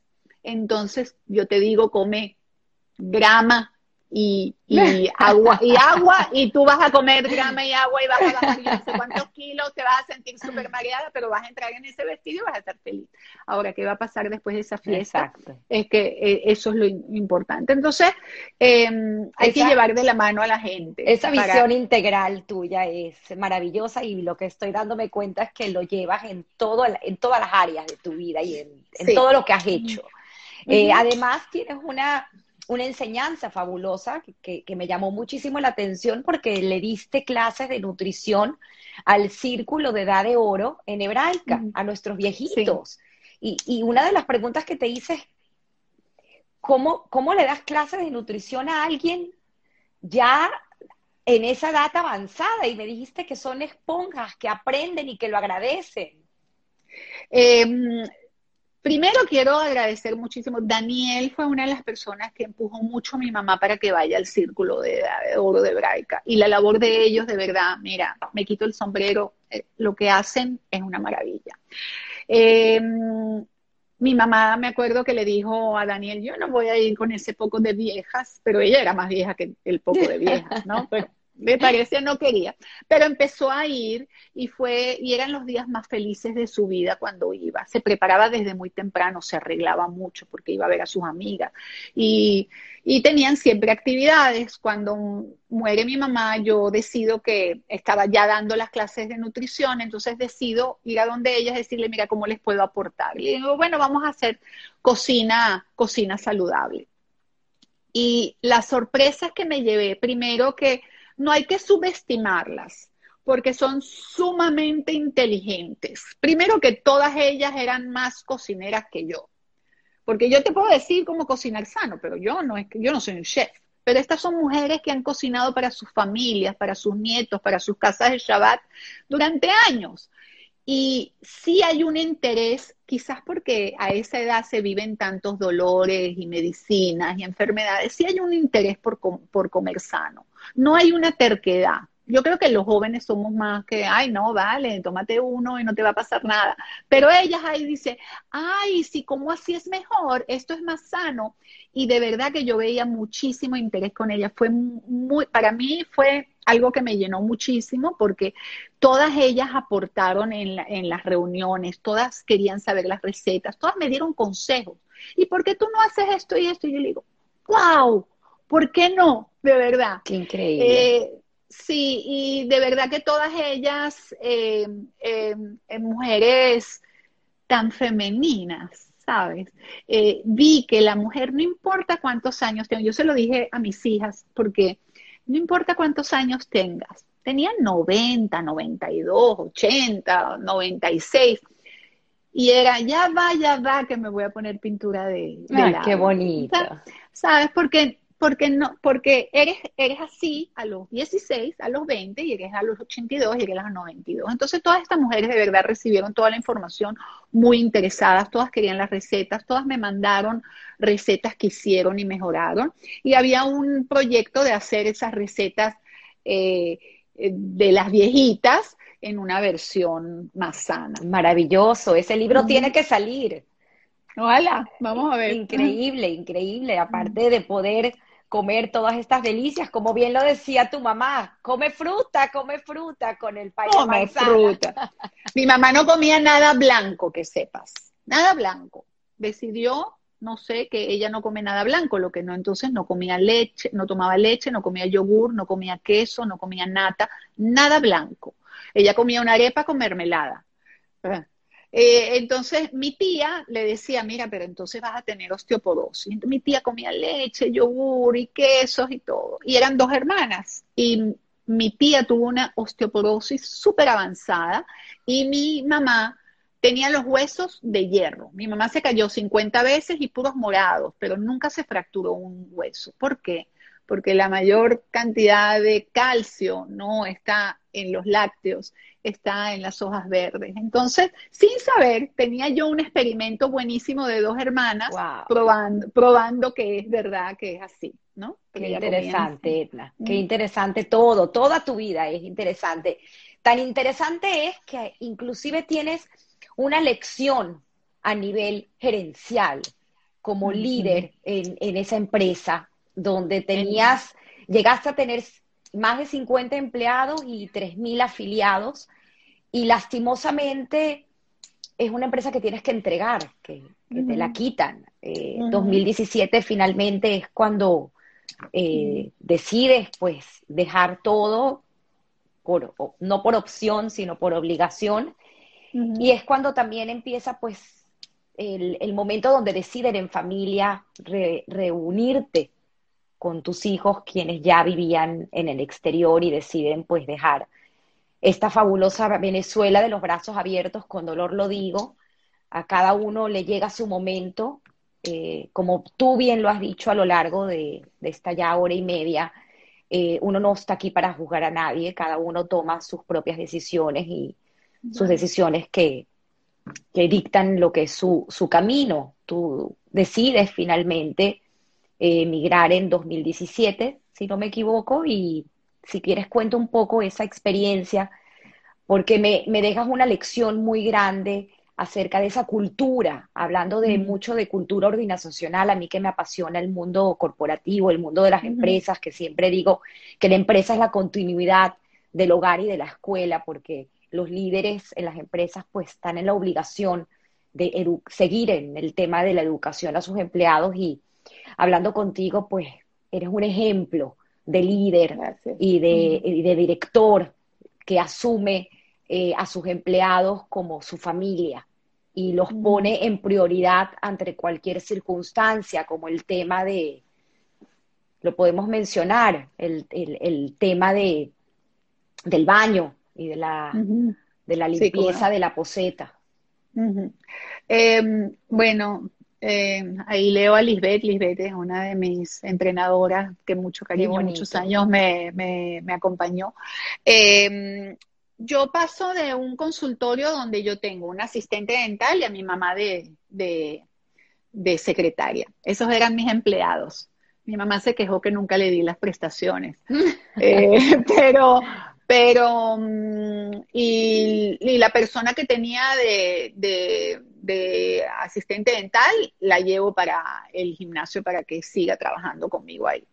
Eh, yo no tenía experiencia corporativa. Soy pésima con los números, eso es algo que tengo que confesar. Lo mío es la parte de logística, de cómo hacerlo, de qué hacerlo, de, innovar, de, cómo, de, con las personas, cómo hacer que estén contentas los números no son fáciles y no tenía una idea corporativa ni de empleados ni de nada, ¿no? Em, tengo 50 empleados, lo que, lo que incluyen personas en varios turnos, porque era, habría a las 6 de la mañana, 9 de la noche. Esos van desde los que son de limpieza, mantenimiento, instructores. Em, y mm, fue una experiencia de verdad eh, wow, fue un, eh, ¿cómo se llama? Carrusel. Eh, una montaña rusa. Una montaña rusa, de la cual yo creo que estuve mucho más arriba que las caídas que tuve. De la mayoría de las personas que, que trabajaron para mí se volvieron hijos, amigos, hermanos. yo les decía, estamos desde las 6 de la mañana hasta, hasta las nueve de la noche juntos. Estamos más horas que con nuestra familia. Y lo importante de aquí, les decía, y los que están ahí, Lisbeth, tú sabes, eh, les decía, sabes, mañana se cierra el gimnasio y tú trabajas en un restaurante y yo abro otro consultorio, pero cuando nos veamos en la calle, que nos podamos ver sin bajar, las, sin bajar los ojos, con un abrazo, con un buen recuerdo. Em, si yo puedo aportar para que tu vida sea mejor. Nunca me gustó el término que se usa en Venezuela para los que son los jefes, que es patrona. No me gustaba ser la patrona, me sonaba así como con un látigo. Nunca traté a nadie que no sea con humildad, con agradecimiento. Em, los traté con cariño, los traté con ganas de, de, tocar sus vidas de una forma positiva. Siempre eh, traté de que se superen. No me importaba perder a alguien si iba para algo mejor. Si alguien me decía, miren, conseguí este trabajo ahora. Es más, tengo uno, uno, uno de mis más grandes eh, entrenadores. Era un chico que empezó a trabajar, a vender en el, en el snack, en, la, en, el snack bar del, del gimnasio, donde se compraba comida, refrescos, agua, merengadas y eso. Él entró gordito y tenía muchos piercings y fumaba muchísimo, tenía que salir cada rato para fumar. Y él se sentó y empezó a ver los entrenamientos y mostró interés. Y le di la oportunidad mm. para que se certificara. Yo te digo una cosa, se convirtió en uno, en uno, pues tengo que decir uno porque son varios, José, Lisbeth, Iván, todos los que están ahí, tenían los mejores entrenadores de Caracas. Eh, él se formó ahí y se volvió un entrenador a número uno. Hoy está en Madeira y es un entrenador número uno. Eh, Lisbeth es una campeona que está en República Dominicana. Todos ellos se han desarrollado y han crecido y han tenido la oportunidad de ser mejores. Muchos de ellos se casaron con, con gente del gimnasio. O sea, eh, tú tocas las, las, cosas, la gente, el trabajo para aportar algo bueno. Por supuesto, yo he tenido empleados que me, dieron dagas en la espalda, que, pero no fue la mayoría. Ah, me, hablaste de, la teoría de Pareto, la mencionamos del 80-20, que tienes el 80% de tus empleados siempre van a estar agradecidos eh, por lo que tú haces y bueno, pues un 20% que tal vez yo creo que eh, el 20% tiene problemas no conmigo, sino con ellos. Tienen problemas de resentimiento, de, problemas internos, de, incapacidad de solicitar y pedir lo que realmente quieren, eh, de, no estar felices donde están y, por supuesto, tienen que buscarle una razón y un culpable a eso. Eh, yo me siento bien conmigo misma de cómo fui con todos ellos. por eso lo puedo decir públicamente y hasta hoy en día la relación que tengo con la mayoría de ellos, te estoy hablando desde gente de mantenimiento, secretarias y personas que estaban eh, en la parte estética, en, entrenadores y que daban clases que son eh, familia, somos familia. De verdad que hicimos, hicimos excursiones en la llanada donde la, la familia es, eh, era poco decirte lo que, y se mantiene, y nos ayudamos y nos queremos. Así que la misión está cumplida, pienso yo. Creo que... Inclusive eh, tuviste un, un, episodio por el 2000 con el paro, donde no tenías, o un poquito después, donde no tenías para pagar la nómina. Sí, bueno, la, la, el gimnasio cerró para, con el paro eh, todas las quincenas nos encontrábamos en, en, un banco de San Bernardino donde yo pagué la, porque yo estaba consciente que yo estaba cerrando un gimnasio, pero había gente que tenía que comer todos los días y darle de comer a sus hijos o, pagar sus casas o, o, o, sea, no, no era fácil, yo sabía. Entonces, yo durante todas las quincenas del paro me encontraba con ellos en el banco y se hacían los pagos. Eh, cuando terminó el paro y empezamos, Fit Connection estaba en rojo, y los reuní y mm, recuerdo que les dije, miren señores, yo no sé si en 15 días yo puedo pagar la quincena, no sé, no lo sé, pero si ustedes se montan conmigo en el barco y remamos juntos, yo les prometo que si hay, voy a darles todo lo que hay. Y no hay ni uno que me haya dicho, ah, no, tú, me pagas porque si no yo, no, no, no, no, no. Todos remamos juntos, gracias a Dios pudimos pagar las quincenas y se recuperó Fit Connection y hicimos cosas hermosas y de verdad que eh, la, la, relación de vida del gimnasio fue para mí muy importante, muy importante. Y de verdad que lo que está detrás de eso es que hubo un grupo de personas que trabajó durísimo, que se que mejoró muchísimo. Creo que nadie salió de Fit Connection mm, mm, con menos de lo que entró. O sea, las promesas a afiliados y a, y a empleados fueron dadas con creces, porque cuando haces algo con pasión, mm. algo que te gusta, algo donde tu interés económico no es lo primero, a, mí me encanta poder tener plata para comprarme algo, pero de verdad, te lo digo, suena, suena que, ay, sí, ay, sí, pero de verdad que mi misión, mi visión no estaba mucho hacia el dinero, porque soy muy mala en eso. Eh, eh, tenía mucha satisfacción de ver lo que se estaban, de los logros que se habían hecho. Y aprendí muchísimo, aprendí muchísimo a, ver gente y estar agradecida eh, con la señora de limpieza que me contaste. Yo empecé a tener muchos problemas con, con sanidad, los bomberos, eh, todas las fiscalizaciones que me comenzaron a hacer en el gimnasio que no me dejaban trabajar.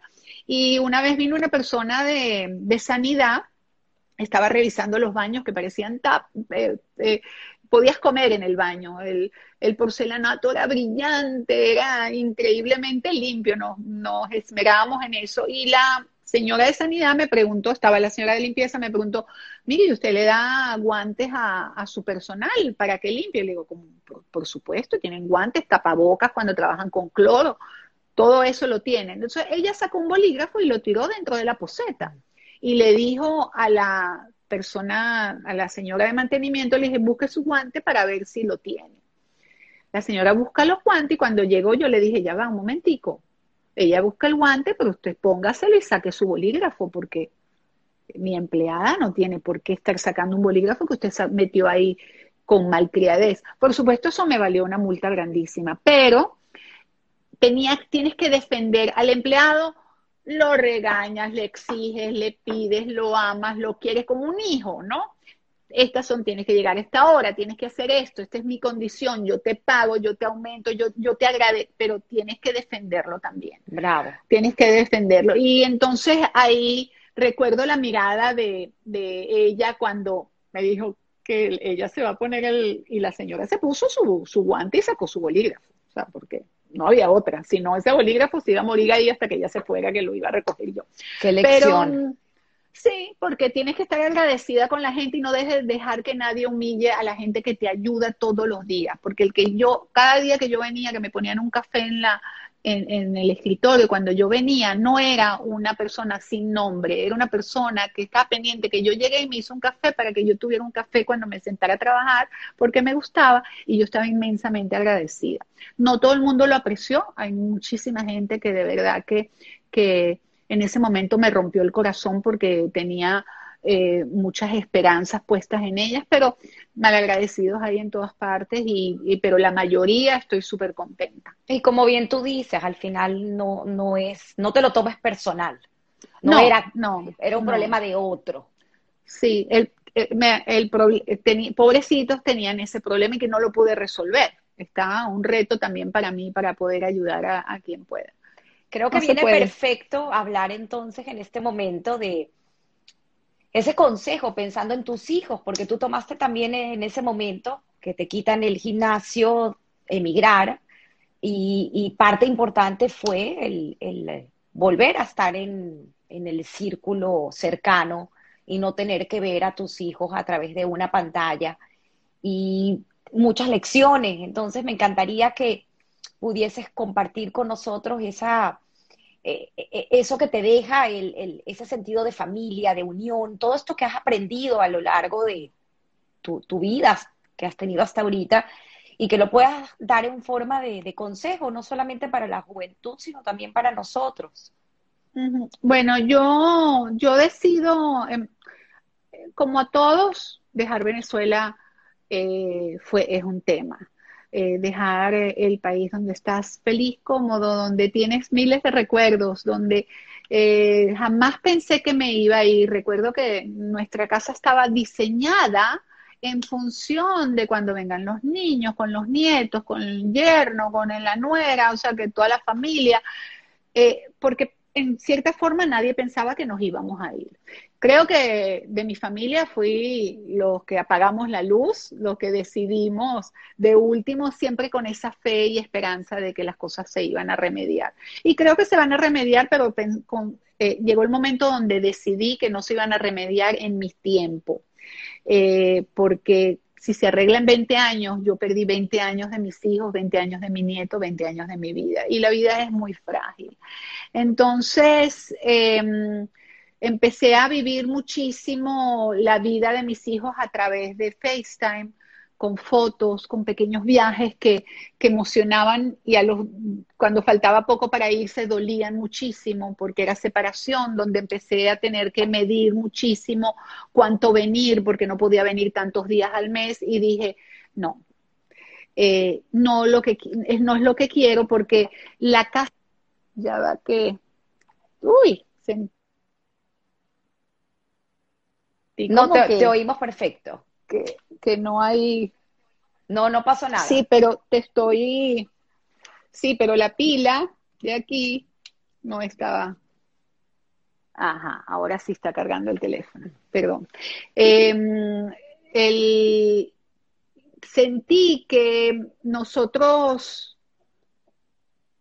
Se me fue la idea. No, estábamos hablando de, esa desconexión física Ajá en cuanto a, eh, tus hijos y tener que mantener, pues, obviamente, a través de la pantalla, que era algo que tú no querías seguir. Sí, ah, lo que te iba a decir, ya, ya retomé. Em, la casa grande, la lancha, la casa en la playa, el clima perfecto, las playas hermosas, la gente bella, el, eh, los árboles, mi, mi Ávila hermoso, todo mi, mi Venezuela querida perdieron totalmente el sentido cuando no lo podía compartir con mis hijos. Yo veía mi casa y yo decía, Dios mío, pero aquí no están los que yo planeé que iban a estar. Y, iba en la lancha y tenía amigos que de verdad que llenaron mi corazón muchísimo, pero tenía ese vacío grandísimo de mis hijos. Y decidí que tenía que tener prioridades, así que Edna tenía que llegar el momento de tomar una decisión para hacer un cambio, una decisión que no fue fácil, pero ninguna decisión es fácil, ningún cambio es fácil, porque siempre es más cómodo estar en la zona de confort. Em, y no tenía riesgo, porque si yo donde esté voy a estar con mis hijos y con mi nieto, eh, algo voy a perder, pero algo voy a ganar. Y yo decidí que, que, yo quería ganar estar con ellos, porque para mí ellos son muy importantes. Familia es muy importante. El, el, el momento, la casa, el, lugar lo hace con quien estás. No importa tanto el plan, sino con quién lo haces.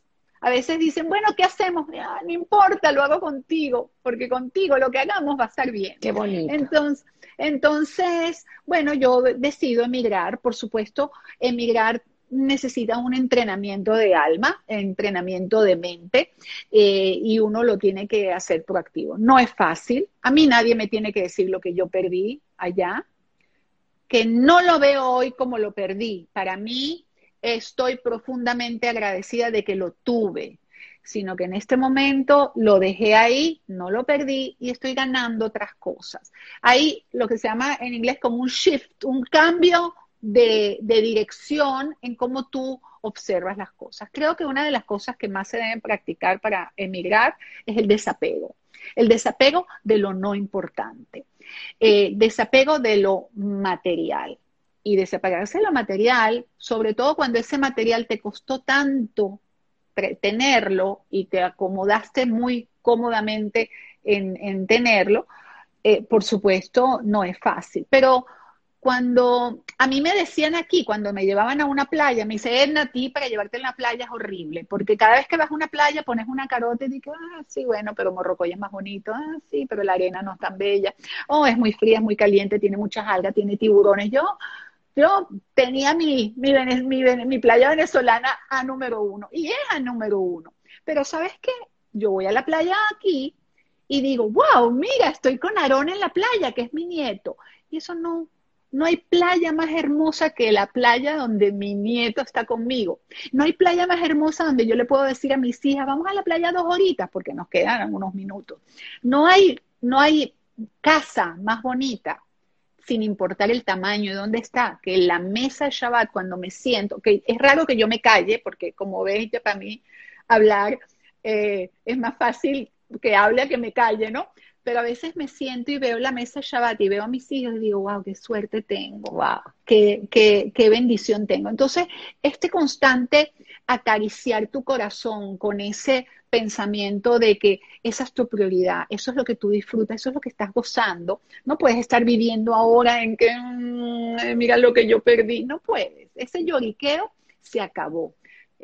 toda nuestra generación está demasiado, demasiado, demasiado afortunada de lo que vivió, porque vivió la mejor época en, el, en, un país maravilloso. Ahora nos toca crear otra época, porque nada es que tú llegas y se hace, o sea, tú lo, tú lo, tú, tú lo produces, tú haces que suceda y lo tienes que hacer que suceda activamente. ¿Y cómo es activamente? Disfrutando cada día, planeando cada día en positivo, gustando lo que tienes. Tienes tus días bajos. Yo no soy todo, todos los días, ay, qué chévere, qué chévere, qué chévere. No, no, no. Pero los días que estoy bajo, empiezo a agarrarme de lo bueno. Y que mi, mi hija, y que, qué feliz estoy con esto, qué bueno que tengo esto. Gracias a Dios que tengo salud. Mira, eh, sobrevivimos la pandemia. Mira, eh, estamos todos los días que nos despertamos en agradecimiento, deberíamos estar felices de que podemos crear un cambio de lo que nos molesta. Así que creo que esa es la, manera de afrontar eh, las cosas. Los cambios siempre son buenos, porque así sea de manera dolorosa, te, da un aprendizaje nuevo y te hace más fuerte para otra cosa. Hablando de, aprendizaje, Edna, sé que ya estamos llegando al final, me falta aún la pregunta que, que siempre hago de Guy Ross, de suerte y trabajo. Pero antes de llegar a eso y mencionando todos estos aprendizajes de vida, tuviste un aprendizaje también muy importante y que todavía no hemos abarcado. Por favor, les pido a todos que se queden estos últimos 10 minutos porque sé que Edna aún tiene mucho que contar. Y es eh, la historia de tu hermano, Edna. Eh, ah, tu mm. hermano Ilan, quien fue alguien tan importante para ti, esa persona que te dijo eh, entrando al colegio ese día que él te iba a proteger y a cuidar siempre, eh, pues lamentablemente falleció eh, el año pasado. Y mm, justamente la historia que contar que tuvimos la semana pasada de mi amigo Samuel Caswan y otra historia similar con Mirna Weisberg, hablando de lo que es un trasplante de, de, de, riñón, de hígado. De, hígado. Eh, pues esta historia con tu hermano también pienso que agrega valor si la cuentas y la compartes con nosotros. Y, y es un aprendizaje para ti y puede ser una llamada para el que nos pueda estar escuchando. Claro, este, mi hermano eh, fue muy importante para mí, como todo hermano. Los hermanos no se deberían tomar de verdad, eh, eh, no, o sea, darle la importancia. Mi hermano era 10 años mayor que yo. Siempre sentí que era quien me protegía. Aunque quizás no todo el tiempo era verdad, porque yo después me volví una mujer ya que ya no era 10 años más chiquita, sino que ya éramos dos adultos y sentía que yo podía protegerlo a él de muchas cosas. Pero mi hermano era un hombre eh, que en mis ojos, y estoy segura que en los ojos de muchísima gente que, que lo vivieron como veterinario, uno de los mejores veterinarios de, de Caracas. La pasión de Ilan por los animales era no normal. Eh, vivía con, no era, no, fue raro que estudió veterinaria, de niño venía con un hámster en, el, en un bolsillo, una, tuvo culebras en la casa, tuvo monos, o sea, una cosa, eh, siempre me explicaba con muchísima pasión, tenía la misma pasión, los dos teníamos pasión en las cosas que hacíamos, y yo notaba cuando él hablaba que, que la pasión por los animales era así. También era un hombre que rebelde, pero pero hacia lo bueno. Él hacía lo que lo hacía feliz. Él le gustaba navegar, él fue una de las personas que me introdujo a navegar.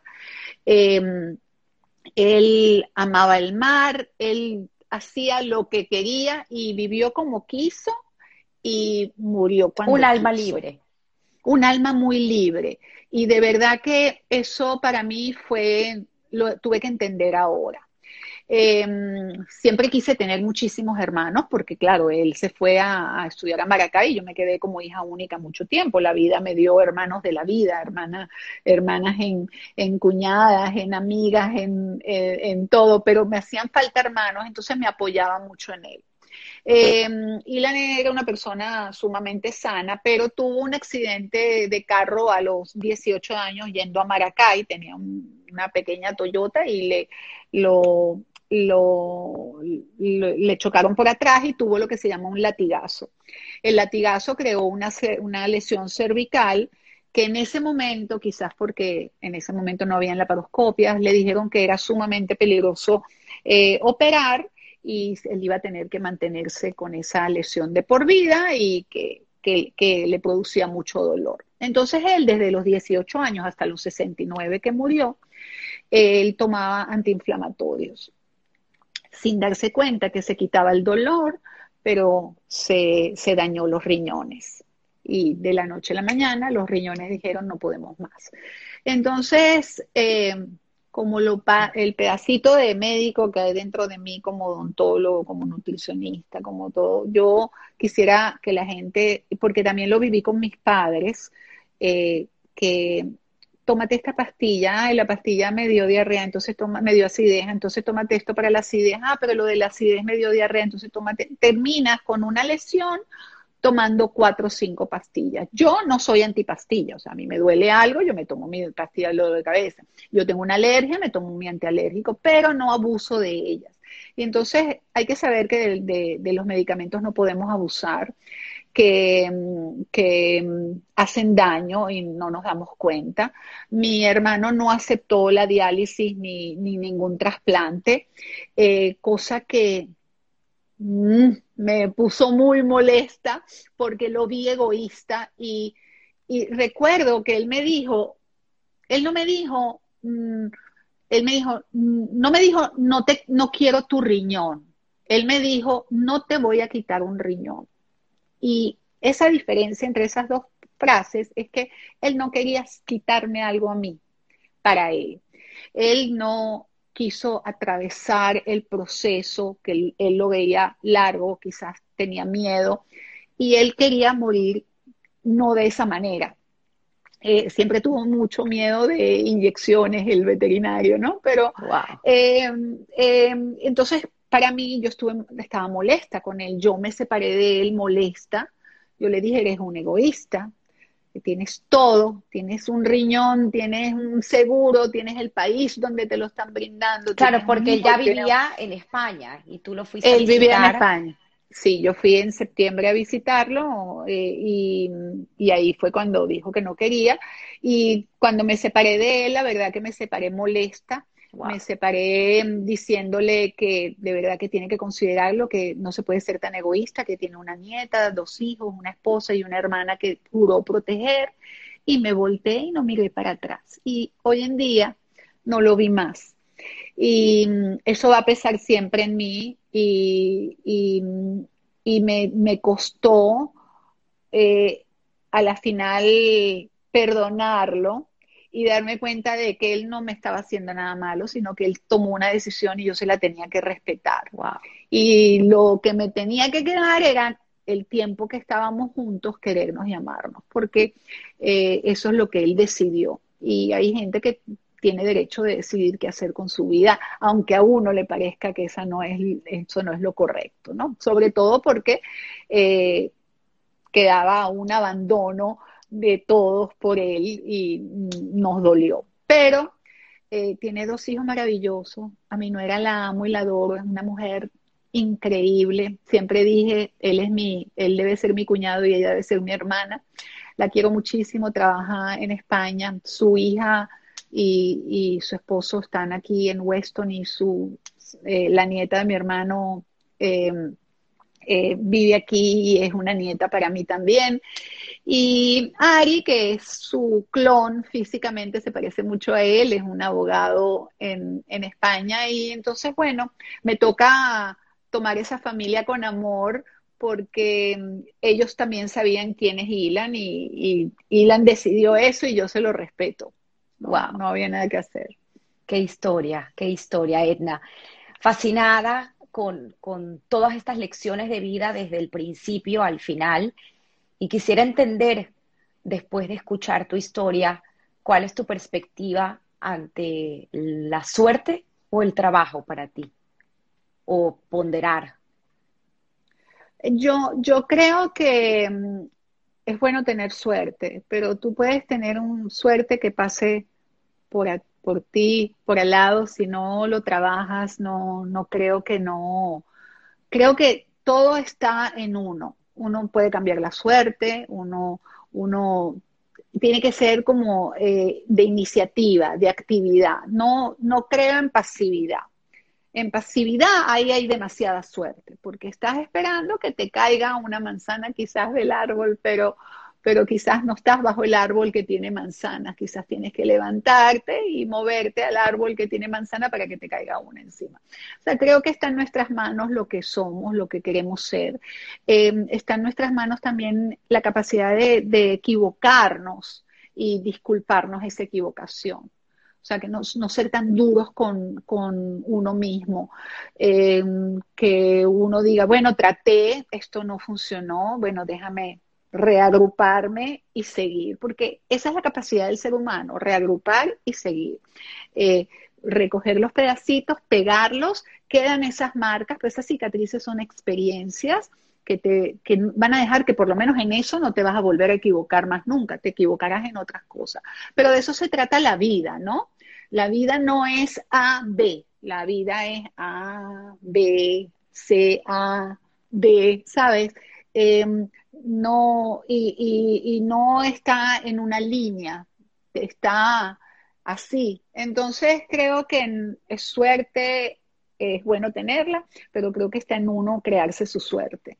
Qué bonito, Edna. Dignifican las palabras que Michelle dijo ante ese auditorio en Berlín, cuando comenta que el arte la trajo. Sí, estoy aquí, estoy parada aquí gracias al arte.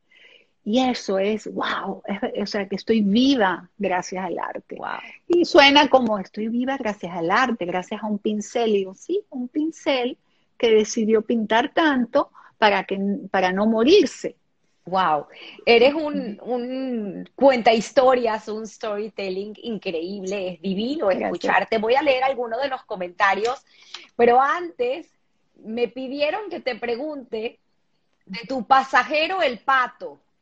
Ay, no, qué loco. Qué loco. ¿Quién dijo eso? Chismoso, qué chismoso.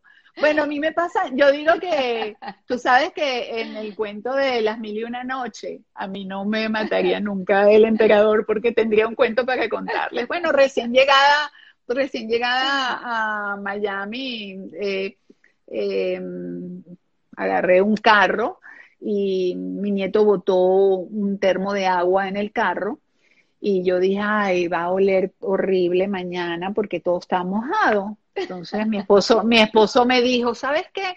Baja las ventanas para que, que, que no huela. Ah, ok, bueno. Entonces bajé todas las ventanas, bajé, subí el techo, lo abrí, o sea, lo, dejé como es. Al día siguiente yo empezaba clases de inglés porque yo entré con una visa de, estudiante, entonces yo empezaba en una de las academias aquí, TOC de, inglés, entonces iba súper apurada, me monto en el carro, digo, mm, huele raro, pero no huele tan mal, cierro mis ventanas, prendo el aire y empiezo a arrancar. Cuando salgo al círculo de aventura y voy a voy a pararme en el primer semáforo, un pato gigante de, la parte de atrás vuela hacia a la silla del copiloto. Los gritos míos y el susto del pato, los dos nos asustamos muchísimo, pero no sabes lo, lo increíble que tener un pato tan cerca. Parece, eh, no es lo mismo y es peligroso. Y, y, no era, no, tenía una cosa roja aquí, o sea, a mí el pato me asustó, yo también lo asusté porque yo grité, por supuesto, yo empecé a manejar erráticamente, me, me, me, me, pasé el semáforo rojo, que casi mató a alguien que estaba cruzando la calle, y me, y me veo una grama que había ahí, me paro ahí, y en dos segundos yo tenía una moto de un policía atrás. Entonces, claro, yo me voy a bajar y él me hace, él me ordena, de tomando un arma en la mano, eh, agarrando el arma de, lado, me dice, ordena que me quede en el carro. Y yo le digo que yo no me puedo quedar en el carro, le digo, me voy a bajar, no me mate, no me mate. yo no me quería quedar con el pato, ¿no? Entonces, bueno, me bajo y entonces él ve el pato, entonces me dice, bueno, ¿qué, está, qué hace usted con un pato? Entonces yo le digo, bueno, yo no sé, ese pato no es mío. Me dice, ah, usted tiene un pato en el carro y no es suyo. Entonces le digo, no, no es mío. Me dice, ¿de dónde sacó el pato? Le digo, no, yo no saqué ningún pato. esto fue una, una hora. Eh, usted sabe que ese es un pato que es, eh, eh, ilegal y lleva cárcel tenerlo porque está protegido como una especie en extinción específicamente, esa forma. Entonces le dije, mire, yo no como pato. Yo, no, yo, si ese pato fuera mío, tuviera el cinturón de seguridad puesto 100%. Ese pato no sé cómo entró, me dice, ay, pero ¿qué iba a hacer usted? ¿Usted lo iba a cocinar, lo iba a vender, lo iba a regalar? Y le dije, no, yo no tenía el pato. Bueno, una discusión larguísima, él trataba de que yo cayera en el cuento y en algún momento le dijera, sí, el pato es mío, pero el pato no era mío. Entonces, bueno, estacionó su moto, se paró, se sentó al lado mío, agarró el pato por el pico, se pasó el cinturón de seguridad y me hizo ir al, a donde está el campo de golf y yo manejando, tú sabes, con un policía adentro. Y con el pato. con el pato, pero bueno, todos los stop signs paradas, haciéndolo todo perfecto. Y mm, entonces, eh, bueno, él soltó el pato dentro de, del, área de, de golf, lo volví a llevar a donde a donde su, donde quedó la moto, entonces él me dijo, mira, sabes que no, no sé ni qué multa ponerte, porque llevas un animal en extinción, manejaste erráticamente, te comiste una luz roja, casi matas a un peatón, eh, te bajaste el carro cuando te ordené enfáticamente no hacerlo, de verdad que debo llevarte presa. Entonces yo le decía, por favor, por favor, no me lleves presa, yo tengo que empezar hoy clases y voy a llegar tarde. Entonces él me dice así, me dice, mmm, ¿sabes qué? Cuando te pregunten por qué estás llegando tarde, ese va a ser tu, tu castigo. Vamos, vamos a ver quién te cree. Y así fue, y él me dejó y el cuento del pato se hizo, se hizo famoso, ¿no? Ahora reviso cada vez que... Ahora ya se saben algo más de Edna, el cuento del pato. El Me cuento encantó, del Edna, gracias. Voy a leerte gracias a ti. algunos de los comentarios. Dice eh, Rofé, me imagino Alejandra, Saludos a la capitana de Oriana Mar. Ah, qué bueno, qué linda. Eh, Clarita Siboni, que ha estado comentando pues a lo largo de toda la entrevista, qué bella mi amiga linda, Michelle Brenner, eh, aquí tu, tu hija tan linda, compañera de Chantal, gracias Michelle, Dedi Clo, maravillosa Edna, gran amiga, me encantó escucharte. Noli Bello, fabulosa entrevista, cada historia es una oportunidad para ser mejores, gracias. Frider José, Edna, siempre es un placer escucharte. Katy Semere, gracias Katy por acompañarnos. Nora Eskenazi, maravillosa entrevista. Gracias Edna, gracias Tamara. Eh, Pet Connection 18, mira, Pet Connection, no sabíamos que había un Pet Connection. Ella, ella es mi cuñada. Ay, qué bonito, qué bonito. Te quiero, Charito, te quiero. Gracias, gracias. Bernardo Gluck, gracias Bernardo. Eh, Bella Familia nuevamente de Diclo. Eh, Michelle eh, dice, uy, Marcos, hay que entusiasmar a Tamara que juegue dominó. Bueno, ya tengo algo pendiente. Lisbeth Fitness Pro. Gracias, Edna, por la evolución eterna que me brindaste. Se te quiere. Osvaldo Martínez, pero fuimos más los que aprendimos y evolucionamos como profesionales y personas gracias a nuestra casa Fit Connection. Qué bonito. Dice Toro Bertov, Bertove. Recuerdo cada día del paro apoyando con el proceso administrativo de nuestro gimnasio. Fue y será siempre satisfactorio, mi bella Edna. Qué lindo. Elena Casuan, Elena, eh, Edna, eres única. Dice otra vez Lisbeth, lo certifico, la mejor jefa empresaria y visionaria del mundo, 100%. Eh, Rebeca, qué bonito dice Rebeca Seir. Esta entrevista sorprende cada minuto, encantada de escucharme, Edna. Eh, sigo leyendo, Julio César Castillo, Feliciones, hermosa y espectacular programa. Eh, dos Bocao. Edna, amiga querida, es Iris. Qué lindo mm. revivir tu historia de esta manera tan fascinante, emotiva y divertida. Te extraño. Mm. También, Iris, te quiero mucho. Qué bonito. Y Rebeca nuevamente nos comenta, no sabía esta historia, me encantó escucharla junto con mi hermana Ética, que también está conectada. Qué mm, bonito. Qué bueno. Qué bonito. Qué bueno, que, qué bueno que les di algo que no sabían de su papá, de, de, un familiar, ¿no? Qué 11, que creo que lo mencionaste en algún momento. Gracias a la cuarentena me gané una hermana. No todo en la vida es malo. Él es mi amigo del alma, mi hermano de alma, y gracias a la cuarentena nos volvimos hermanos de la vida y nos vamos a ver pronto. Qué bonito, qué bonito. Dice Alejandro Paul Mejía, la mejor compañera de Dominó. No, no, no, aquí miles de comentarios, de verdad que nuevamente agradecida. Ana dice, Rebeca, dejé gran compañera, ah, es Rebeca, debe ser, dejé gran compañera de la universidad, saludos.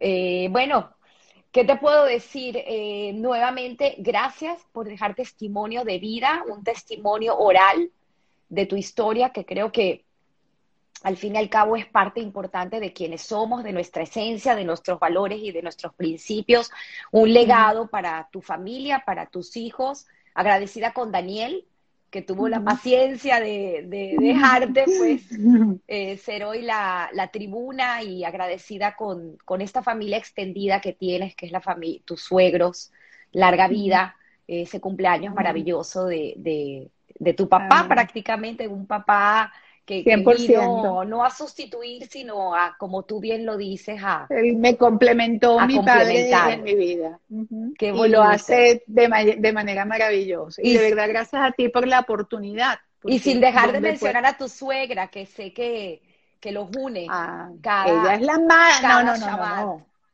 eh, mi suegra es el pegamento de mi familia. Ella hace que todos nosotros estemos pegados y es la máquina que está detrás de ese gran hombre. Así que ella tiene muchísimo mérito. Qué bonito, qué bonito. Gracias a todos. Estará colgada en YouTube. Estamos ya en Spotify, en Apple Podcast y en YouTube tienen el privilegio de poder tener subtítulos, así que haremos ah, la traducción para que la gente que no habla español pueda aprender de tu historia. Mm, gracias. Gracias, mi amor, Tamara. Hasta el próximo domingo para Hasta el próximo domingo. Un abrazo. Bye.